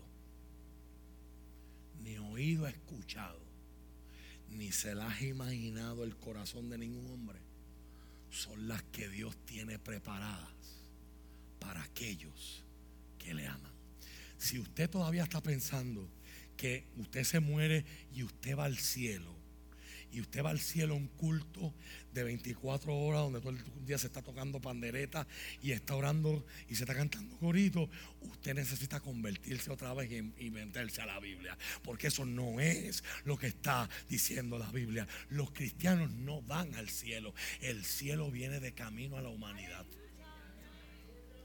los cristianos resucitan al igual que su maestro, al igual que su Señor, y viven eternamente en un cuerpo glorificado con la vida que Dios siempre tuvo en mente para ellos. No sé si hay estómago para que en un futuro hablemos más del infierno y hablemos más del cielo. Pero si usted se, si usted se disfruta los cruceros acá abajo, usted tiene que ver los cruceros en el cielo nuevo y en la tierra nueva que Dios va a crear. Si usted va a ver paisajes maravillosos en todas partes del mundo, aquí abajo usted tiene que ver lo que Dios está a punto de hacer, porque Pablo dice, este mundo con lo bello que es, no es ni una sombra comparado con el mundo que Dios está por construir y quiere que tú y yo seamos parte.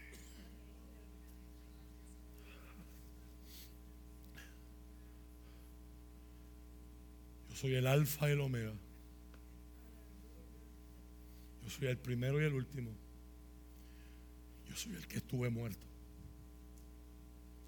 Eso es clave para Apocalipsis y va a ser clave para toda la iglesia. Y es el testimonio más fuerte de la veracidad de la, resurrección. ¿Por qué tanta gente va a dar su vida y va a permitir que le maten a los hijos, al esposo, a la esposa, a los padres? Por, por algo que es una mentira fabricada. ¿Cuánta gente? Mis amados, este semestre yo he estado tomando una clase de historia de la iglesia. Y he tenido que leer la historia de tantos mártires, sus expresiones mientras los matan, registradas en la historia. Una de las más famosas y conocidas por ustedes es la del anciano Policarpio. Fue discípulo de Juan. Se convierte al Señor con el autor de Apocalipsis. Y a sus 85 años lo ponen en la hoguera. Y el centurión dice, Policarpo, ya tú estás viejo. Ya tú estás casi muerto y a ti nadie te lo ha dicho. Niega a Cristo y vete a morir en paz en tu casa. Mientras están prendiendo la hoguera.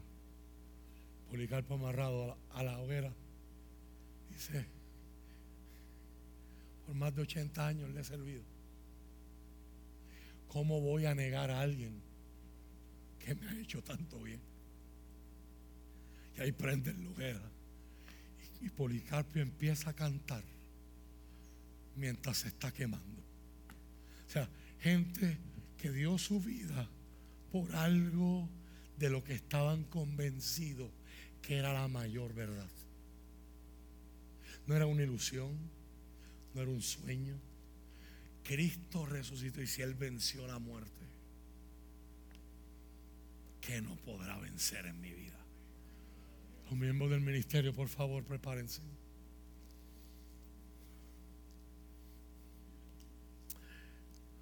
Descubrí la historia de un musulmán africano que se hizo cristiano. Y alguien le preguntó, uno de sus amigos le dijo, pero tú eras musulmán y ahora te hiciste cristiano. ¿Qué pasó?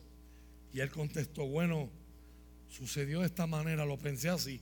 Imagínate que tú vas caminando por una carretera y de momento llegas a un cuchillo, llegas a una bifurcación y hay dos direcciones y no sabes en cuál dirección puedes ir. Y ahí, en el cuchillo, hay dos hombres, uno muerto y el otro vivo.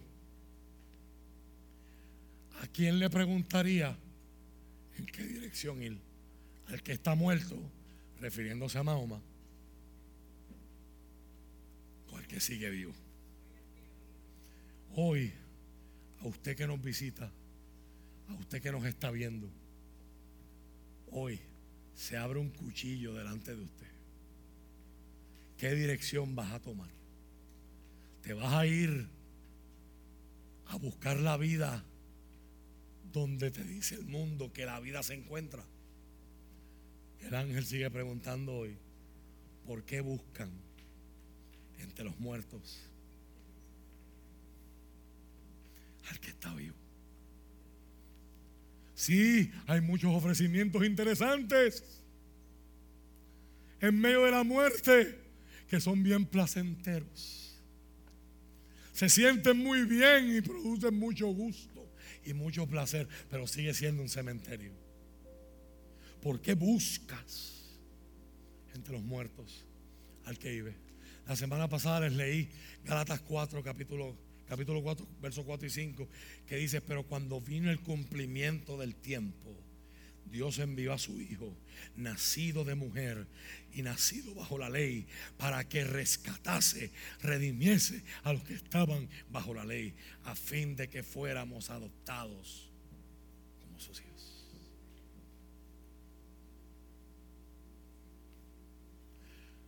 Mucha gente dice, que la mayoría de los predicadores cuando tocan Apocalipsis solamente tocan los primeros tres capítulos. Y hoy yo no quiero caer en ese combo. Quiero cerrar con Apocalipsis capítulo 5. En el, capítulo 4, Juan escucha una voz que le dice, sube acá y te voy a demostrar las cosas que sucederán después de esta.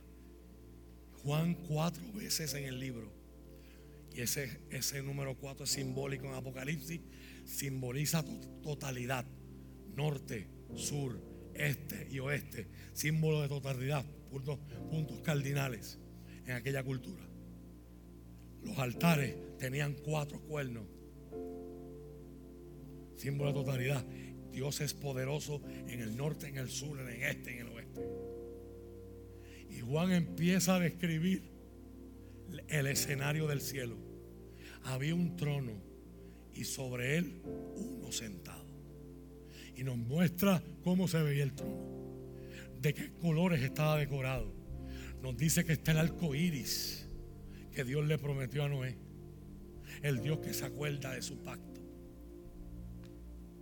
de que la tierra no será destruida con agua. Hay un mar, Un mar que representa la maldad. Lo malo en el mundo, el mal para los hebreos, es algo impredecible, indomable, incontrolable. Pero delante del trono, el mar parece un cristal. Nino Correa no hubiese tenido que estarle diciendo a alguien, no se mete en la playa que hay corriente, el mar está picado, no se vaya con bote. El mar está como un cristal. La cámara se sigue saliendo. Y luego nos enseñan cuatro seres vivientes, seres superiores. Ezequiel y Daniel le llaman seres vivientes, al igual que Juan. Isaías le llama serafines. Custodian la presencia de Dios. Dios está accesible, pero no es mangoneable, no es controlable. Él sigue siendo Dios, Él está en el trono y Él es soberano. Y después hay 24 tronos.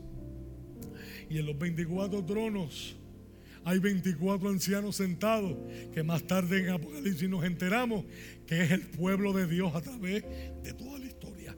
12 tribus de Israel más 12 apóstoles en el. Y esos ancianos adoran y arrojan sus coronas delante del que está en el trono. Pero en el capítulo 5, verso 1 dice, luego vi un rollo aquí está la imagen encavada en los Juegos Olímpicos. Los Juegos no empezaban si no llegaba el emperador. Abría el sello que tenía su anillo y leía la proclama que le daba comienzo a los Juegos. Esta es la imagen que Juan va a pintar. La gente de esa cultura la entiende. A nosotros nos la tienen que explicar. Luego vi un rollo en la mano derecha de aquel que estaba sentado en el trono. El rollo estaba escrito por dentro y por fuera y sellado con siete sellos. Mira la magnitud, número máximo. Vi un ángel poderoso que proclamaba con fuerte voz, ¿quién es digno de romper los sellos de este rollo y abrirlo? Pero nadie en el cielo ni en la tierra ni debajo de la tierra podría abrir el rollo y leerlo.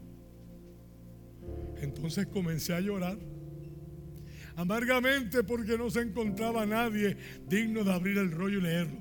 Entienda que el rollo es el plan de Dios para toda la historia. Esta es la eternidad. Esto es el cielo. Pero uno de los 24 ancianos me dijo, deja de llorar mira, el león de la tribu de Judá, el heredero del trono de David, ha ganado la victoria. Él es digno de abrir el rollo y sus siete sellos. Gracias, Señor. Y cuando Juan mira, Juan está buscando al león pero mira la dicotomía. Es león, pero Juan lo ve un cordero que parecía que había sido sacrificado, pero ahora estaba de pie entre el trono y los cuatro seres vivientes y en medio de los 24 ancianos. Tenía siete cuernos, poder absoluto, siete ojos, conocimiento absoluto que representaban los siete espíritus de Dios que están repartidos por toda la tierra. Y si vas a la última parte del capítulo, cuando el cordero abrió los sellos y desató el rollo, comienza una alabanza no solo en el cielo, sino el verso 13, que es mi invitación para ustedes en esta mañana principio de tarde. Entonces oía toda criatura en el cielo, en la tierra.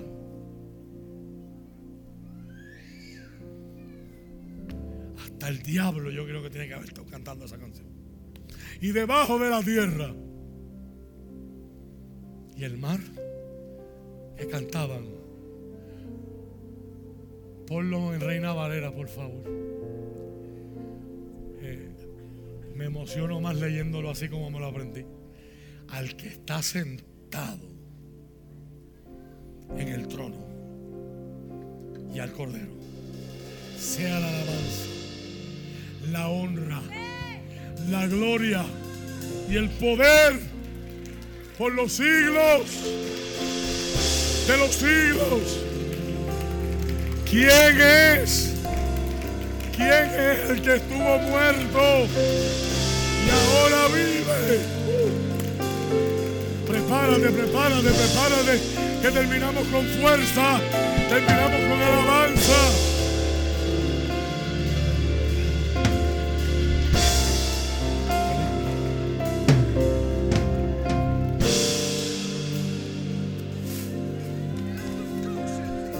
Mis escenas de mi película favorita de muñequito, The Lion King.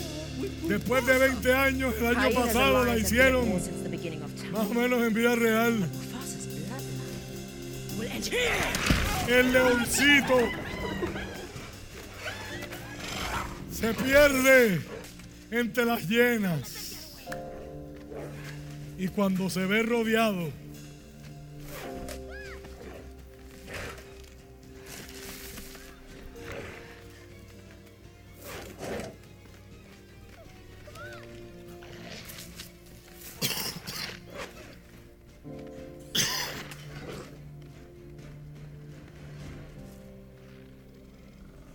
me queda de otra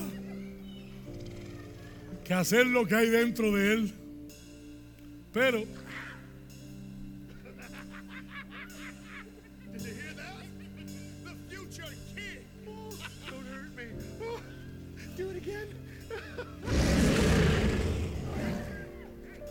Déjalo ahí. Déjalo ahí. Hay gente que puede salir de este drama y de escuchar esta canción con la mala idea, contaminada por el, humanismo, de pensar que los que rugimos somos nosotros. Y cuando usted y yo le rugimos al diablo, cuando usted y yo le rugimos a los demonios, hay gente hoy que carga con culpa, hay gente hoy que carga con vergüenza, hay gente que tiene atadura, pecado, tú has tratado de salir de él, pero no has podido. Es como ese leoncito rugiendo algo que es más grande que Él. Hoy usted y yo no somos los que vamos a rugir. Nos encanta verlo como David tirándole la piedra a Goliat diciendo, yo estoy matando a mi gigante. Eso no es bíblico. Usted y yo somos los soldados que están temblando mientras Goliat dice que alguien pelee conmigo. Pero Dios envía a Jesucristo, su David, que mata el gigante. Pero hoy, el que estuvo muerto y ahora vive, esta mañana, si Él ruge, si Él ruge, como esa llena, dale play, como esa llena. Así se van tus miedos, así se van tus ataduras, así se va tu pecado, porque llegó el rey, llegó el rey, llegó el rey, llegó el rey, llegó el rey. Prepara, prepara, prepara, prepara. Viene fuerza.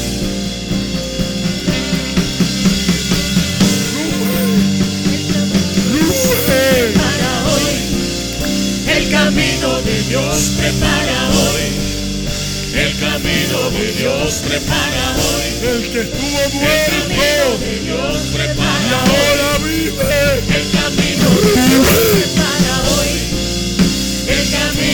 Dios te hoy, el camino que Dios te para hoy, el camino que Dios te para hoy, el camino de Dios, el camino de Dios prepara hoy, el camino de Dios prepara hoy, el camino de Dios prepara hoy. Él es el único digno separar los reyes. se como monte derribado. Rugir, escucha rugir. Hoy quiere rugir sobre tu vida. Sé libre, sé libre, sé perdonado, sé libre.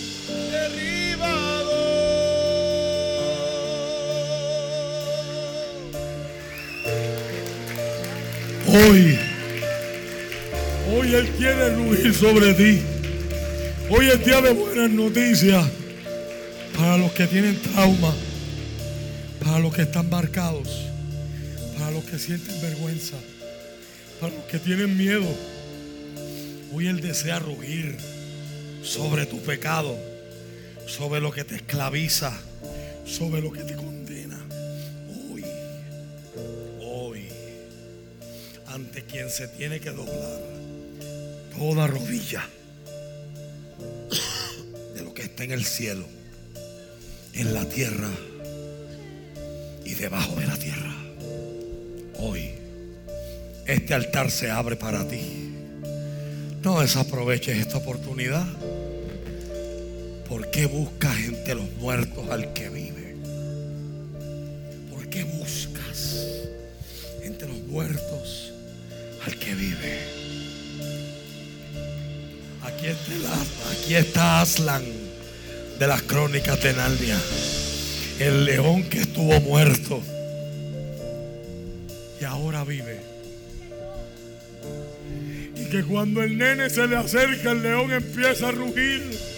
Y si usted vio la película, el nene empieza a transformarse con el rugido y lo que lo ata y lo que lo posee y la maldición de la bruja del norte se va deshaciendo. Eso puede pasar en tu vida hoy. Aquí está el león que ruge para libertad, para sanidad, para perdón. ¿Lo quieres?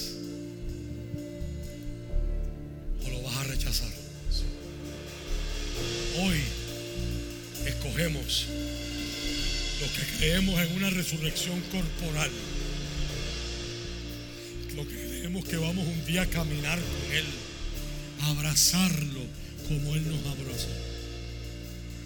Hoy somos recordados de que la fe no es algo pasivo para esperar un día que venga el rapto y ya no tengo que pagar la tarjeta de crédito. La fe cristiana no es una fe de escapar. La fe cristiana es una fe de pelear y decirle al mundo, he decidido seguir a Cristo. Y hagan lo que me quieran hacer, me digan lo que me quieran decir. No vuelvo, no volveré atrás. Por lo tanto, tenemos una misión, preparar el camino del Señor. Que se alce todo valle, que se baje todo monte y collado, que lo torcido se enderece y lo áspero y desigual se suavice y aliane. Y todo ojo verá la gloria del Señor. Se manifestará la gloria de Jehová. Porque Dios así lo ha dicho. El altar está abierto. El altar está abierto. Adoremos al que ruge. El altar está abierto. Para el que hoy tiene que entregar complejos. El altar está abierto. Para el que ya no quiere sentirse atado. El altar está abierto para que sea vida, que sea libertad.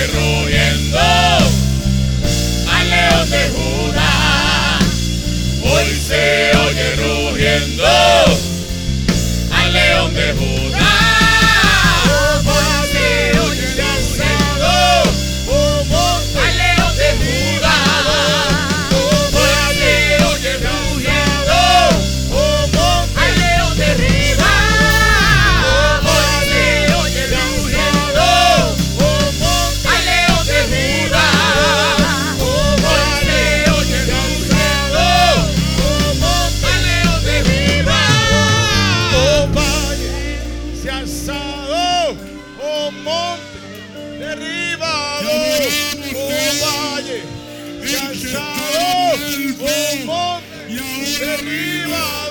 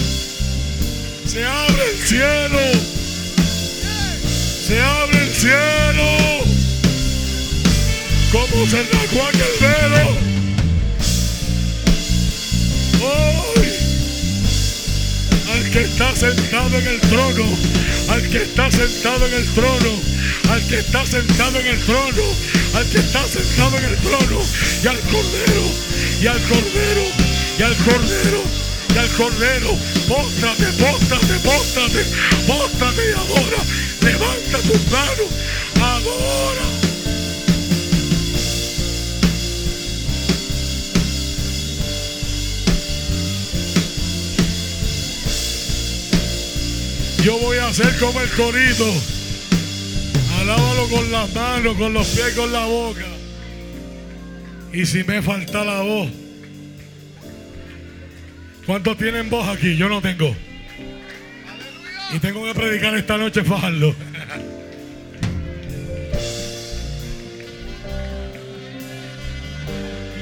No tengo voz, pero tengo mano. Tengo pie.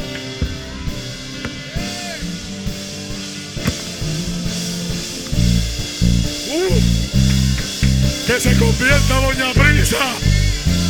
Este es el tiempo de los milagros. Este es el tiempo de la resurrección. Vamos a ministrar.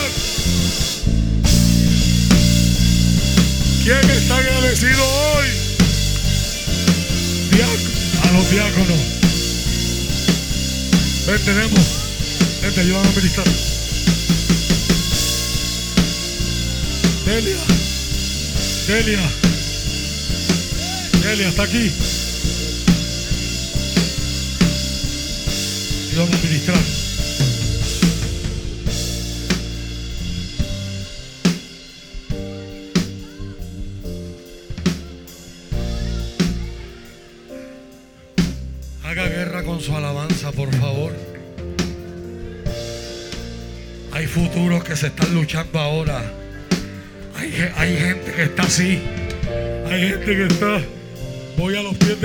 Sigue viviendo como me da la gana. Así hoy. Y el cielo le está dando oportunidad. Yo quiero llamar a los que hoy quieren reconciliar con Cristo. Y se vale que sea gente que lleva tiempo viniendo a la iglesia. Es posible estar viniendo a la iglesia y estar lejos de Jesús.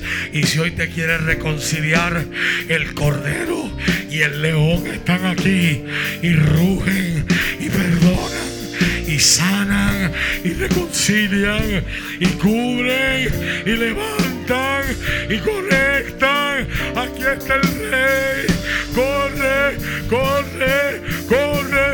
¿Por qué buscas entre los muertos?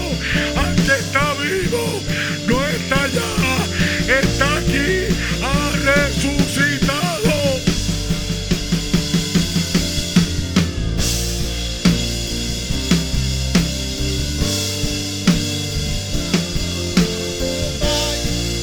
Los diáconos, si pueden ir preparando los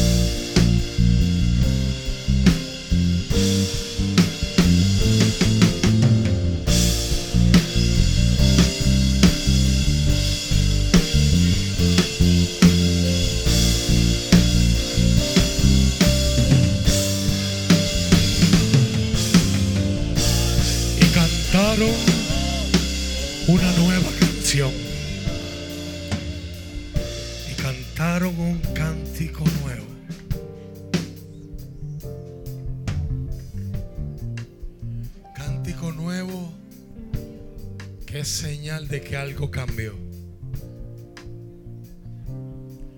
Y esta es tarde de cántico nuevo para tu vida. El cántico que dice soy libre. El cántico que dice soy perdonado. El cántico que dice soy hijo. Me adoptaron. Dios tiene todo el derecho de convertirme en su enemigo, que yo me lo gané, pero Dios decidió hacerme parte de su familia. Iglesia, te voy a invitar a que le prestes tus brazos a Jesús. Muévete donde alguien hoy, dale un abrazo, por favor.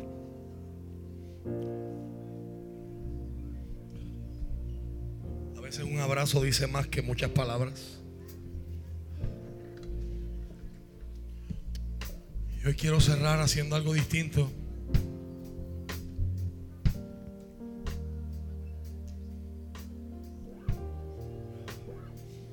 Diferencia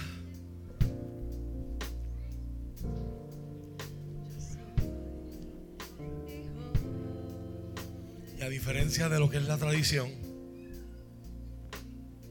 hoy yo quiero abrir esta mesa para que todo el que desee participar de la Santa Cena, bautizado o no, convertido o no, hoy puedes pasar. Dios te invita a comer. Y en la cultura hebrea, para dos personas sentarse a comer, es que entre ellos ya no hay problema, hay paz. Cristo murió y resucitó. Por lo tanto, entre Dios y nosotros hay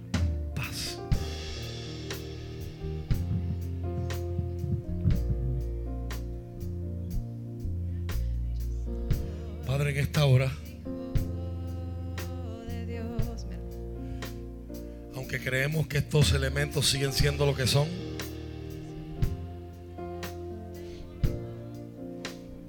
no se transforman, pero, creo que, pero creemos que tu presencia está en ellos. Y que tú los santificas para que se conviertan en un alimento santo, distinto, diferente para nuestra alma. Un alimento que reconcilia, que celebra la paz y que nos recuerda el significado de esta semana gloriosa. Que no es para celebrarse, es para experimentarse. En el nombre de Jesús. Amén. Todo el que desee puede venir por el pasillo central recoge sus elementos y regresa por el lateral donde usted está sentado, por favor.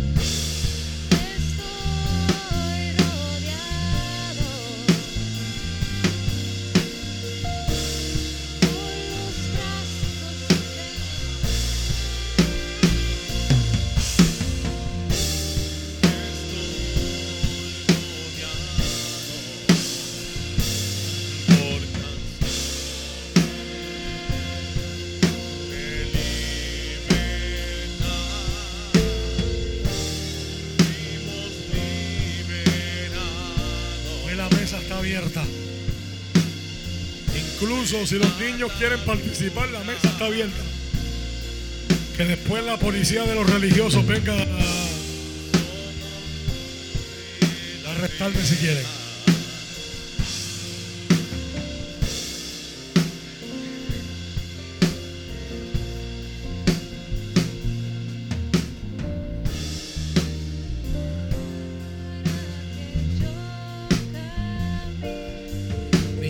Ustedes van a participar de esto, párense con los papás y sus papás les va a explicar.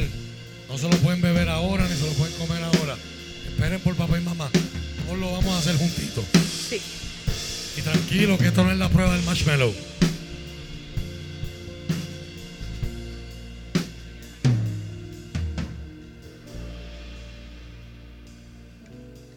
El Dios que te invita a comer.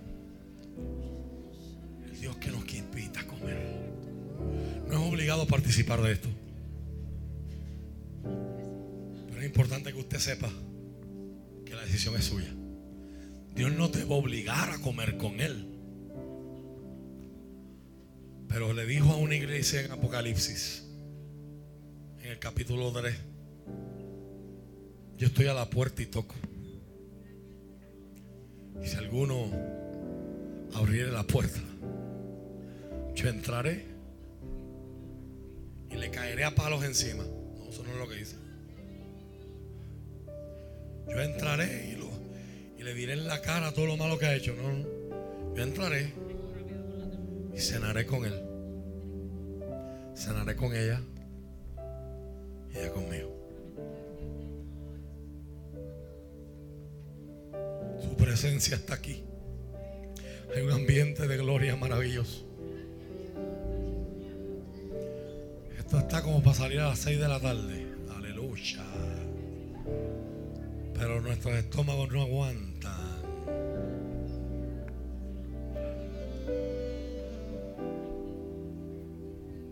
Los técnicos, los músicos. Confianza.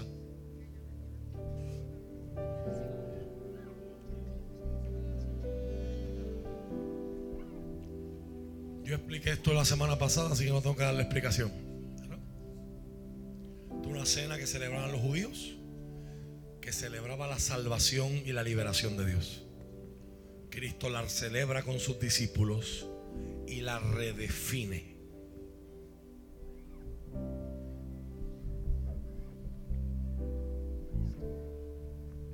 Y esto se va a convertir en la celebración distintiva de esta primera comunidad de creyentes que aprendimos hace unos meses atrás en el libro de los Hechos capítulo 2 verso 42 que estaban dedicados a las enseñanzas de los apóstoles al partimiento del pan que es esto a las oraciones y la oración en el templo. Estamos todos listos no le das una sonrisa al que está a tu lado y dice, qué privilegio comer esta comida contigo.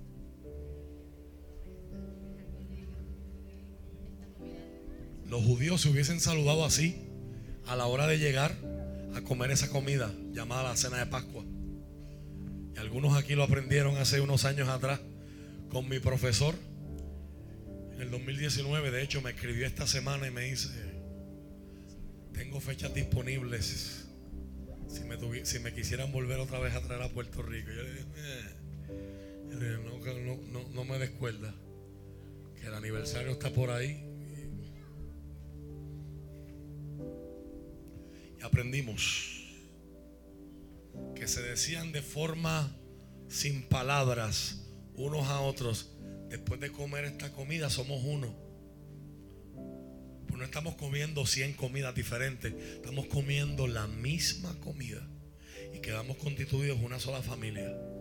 Y cuando terminemos con la oración final, usted le va a hacer al que está a su lado, después de haber vivido esta experiencia juntos, te llevo en mi corazón,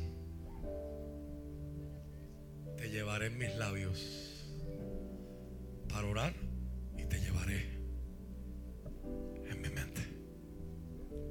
que lo entendiste, vuelve y le repite al del otro lado. Qué privilegio comer esta cena contigo.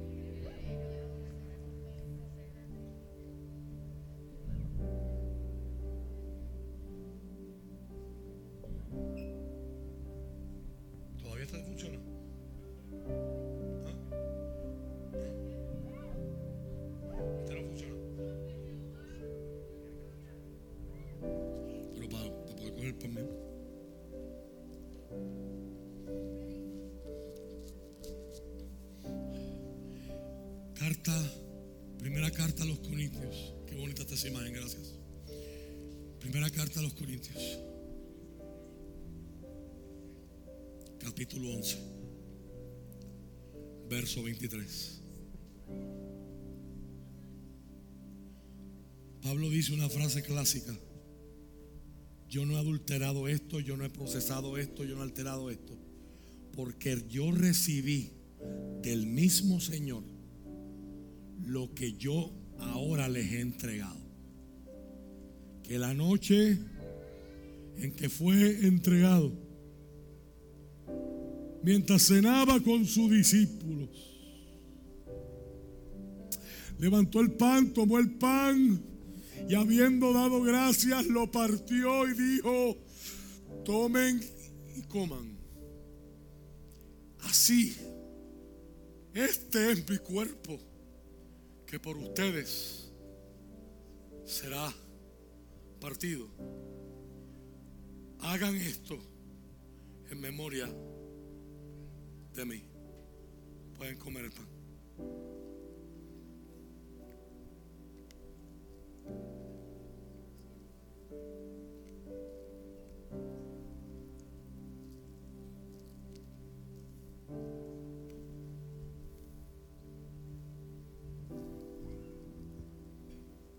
Y en agradecimiento, pero también conmovidos, recordamos así como nuestras muelas y dientes trituran, muelen este pedazo de pan. Isaías 53 declara que Él fue experimentado, varón de dolores, experimentado en quebranto. Mas Él herido fue por causa de nuestras rebeliones, molido por nuestros pecados.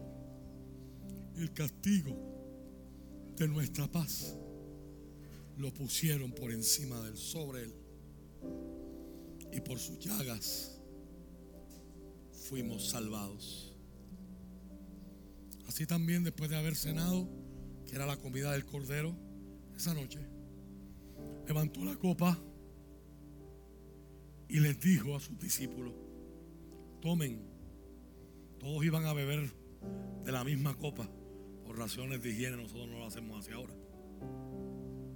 Tomen esta copa que en la Pascua simbolizaba la copa del dolor, sufrimiento y salvación.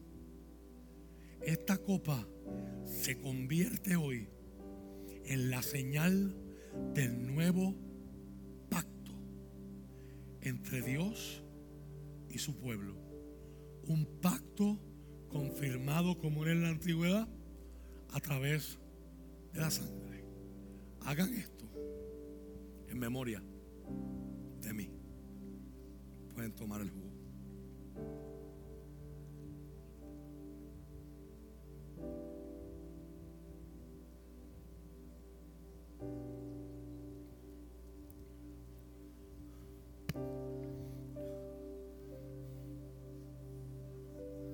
Y termina el apóstol con esa bendición final diciendo, así que de tal manera, todas las veces que comieres este pan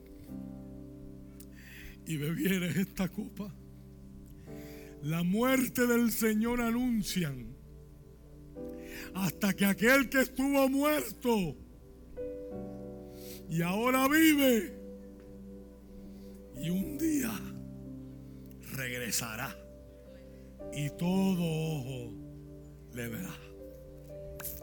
La muerte del Señor anuncia hasta que Él venga. Hasta que Él venga.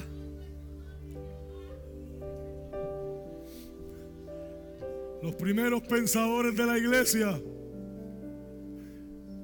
establecieron como una fórmula para que la gente se, aprendiera lo que la iglesia completa creía. Y el más antiguo de ellos se llama el credo apostólico o el credo de los apóstoles. Y a mí me gustaría hoy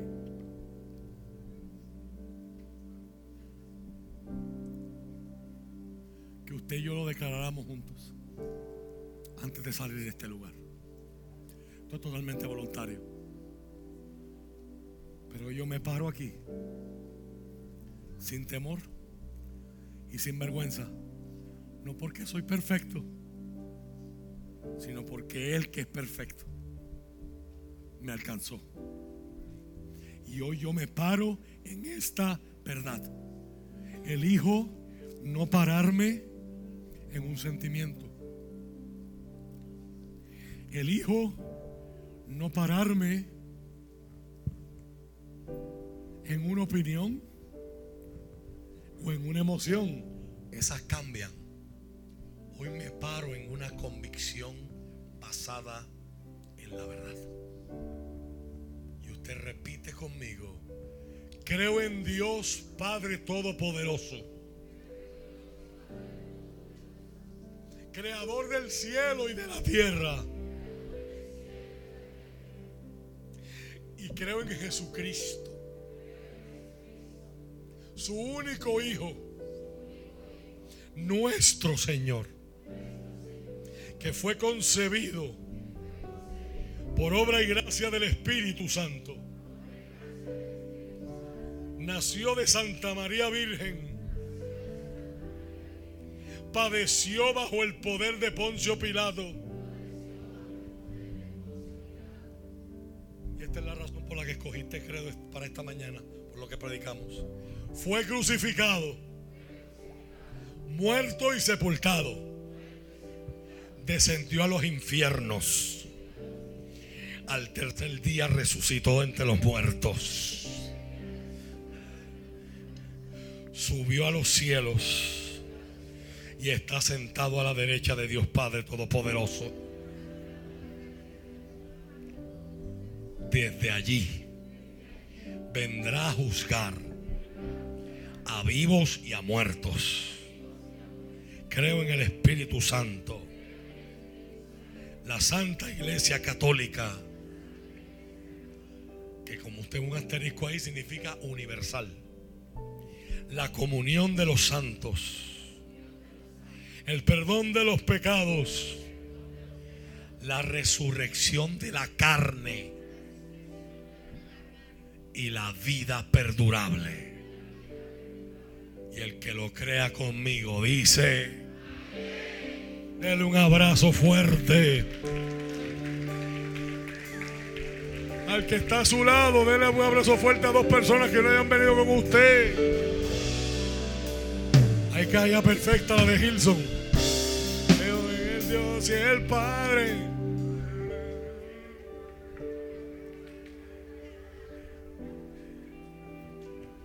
Gracias Señor. Gracias Señor.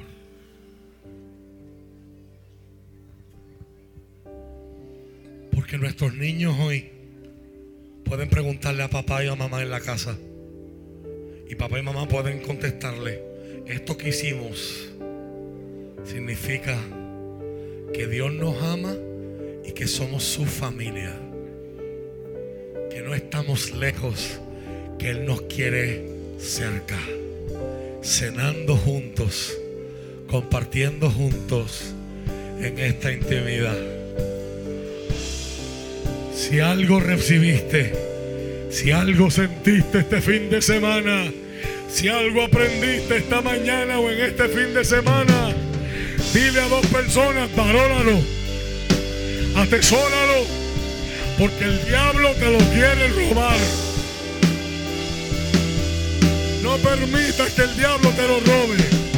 Que se quede contigo y que tu vida cambie.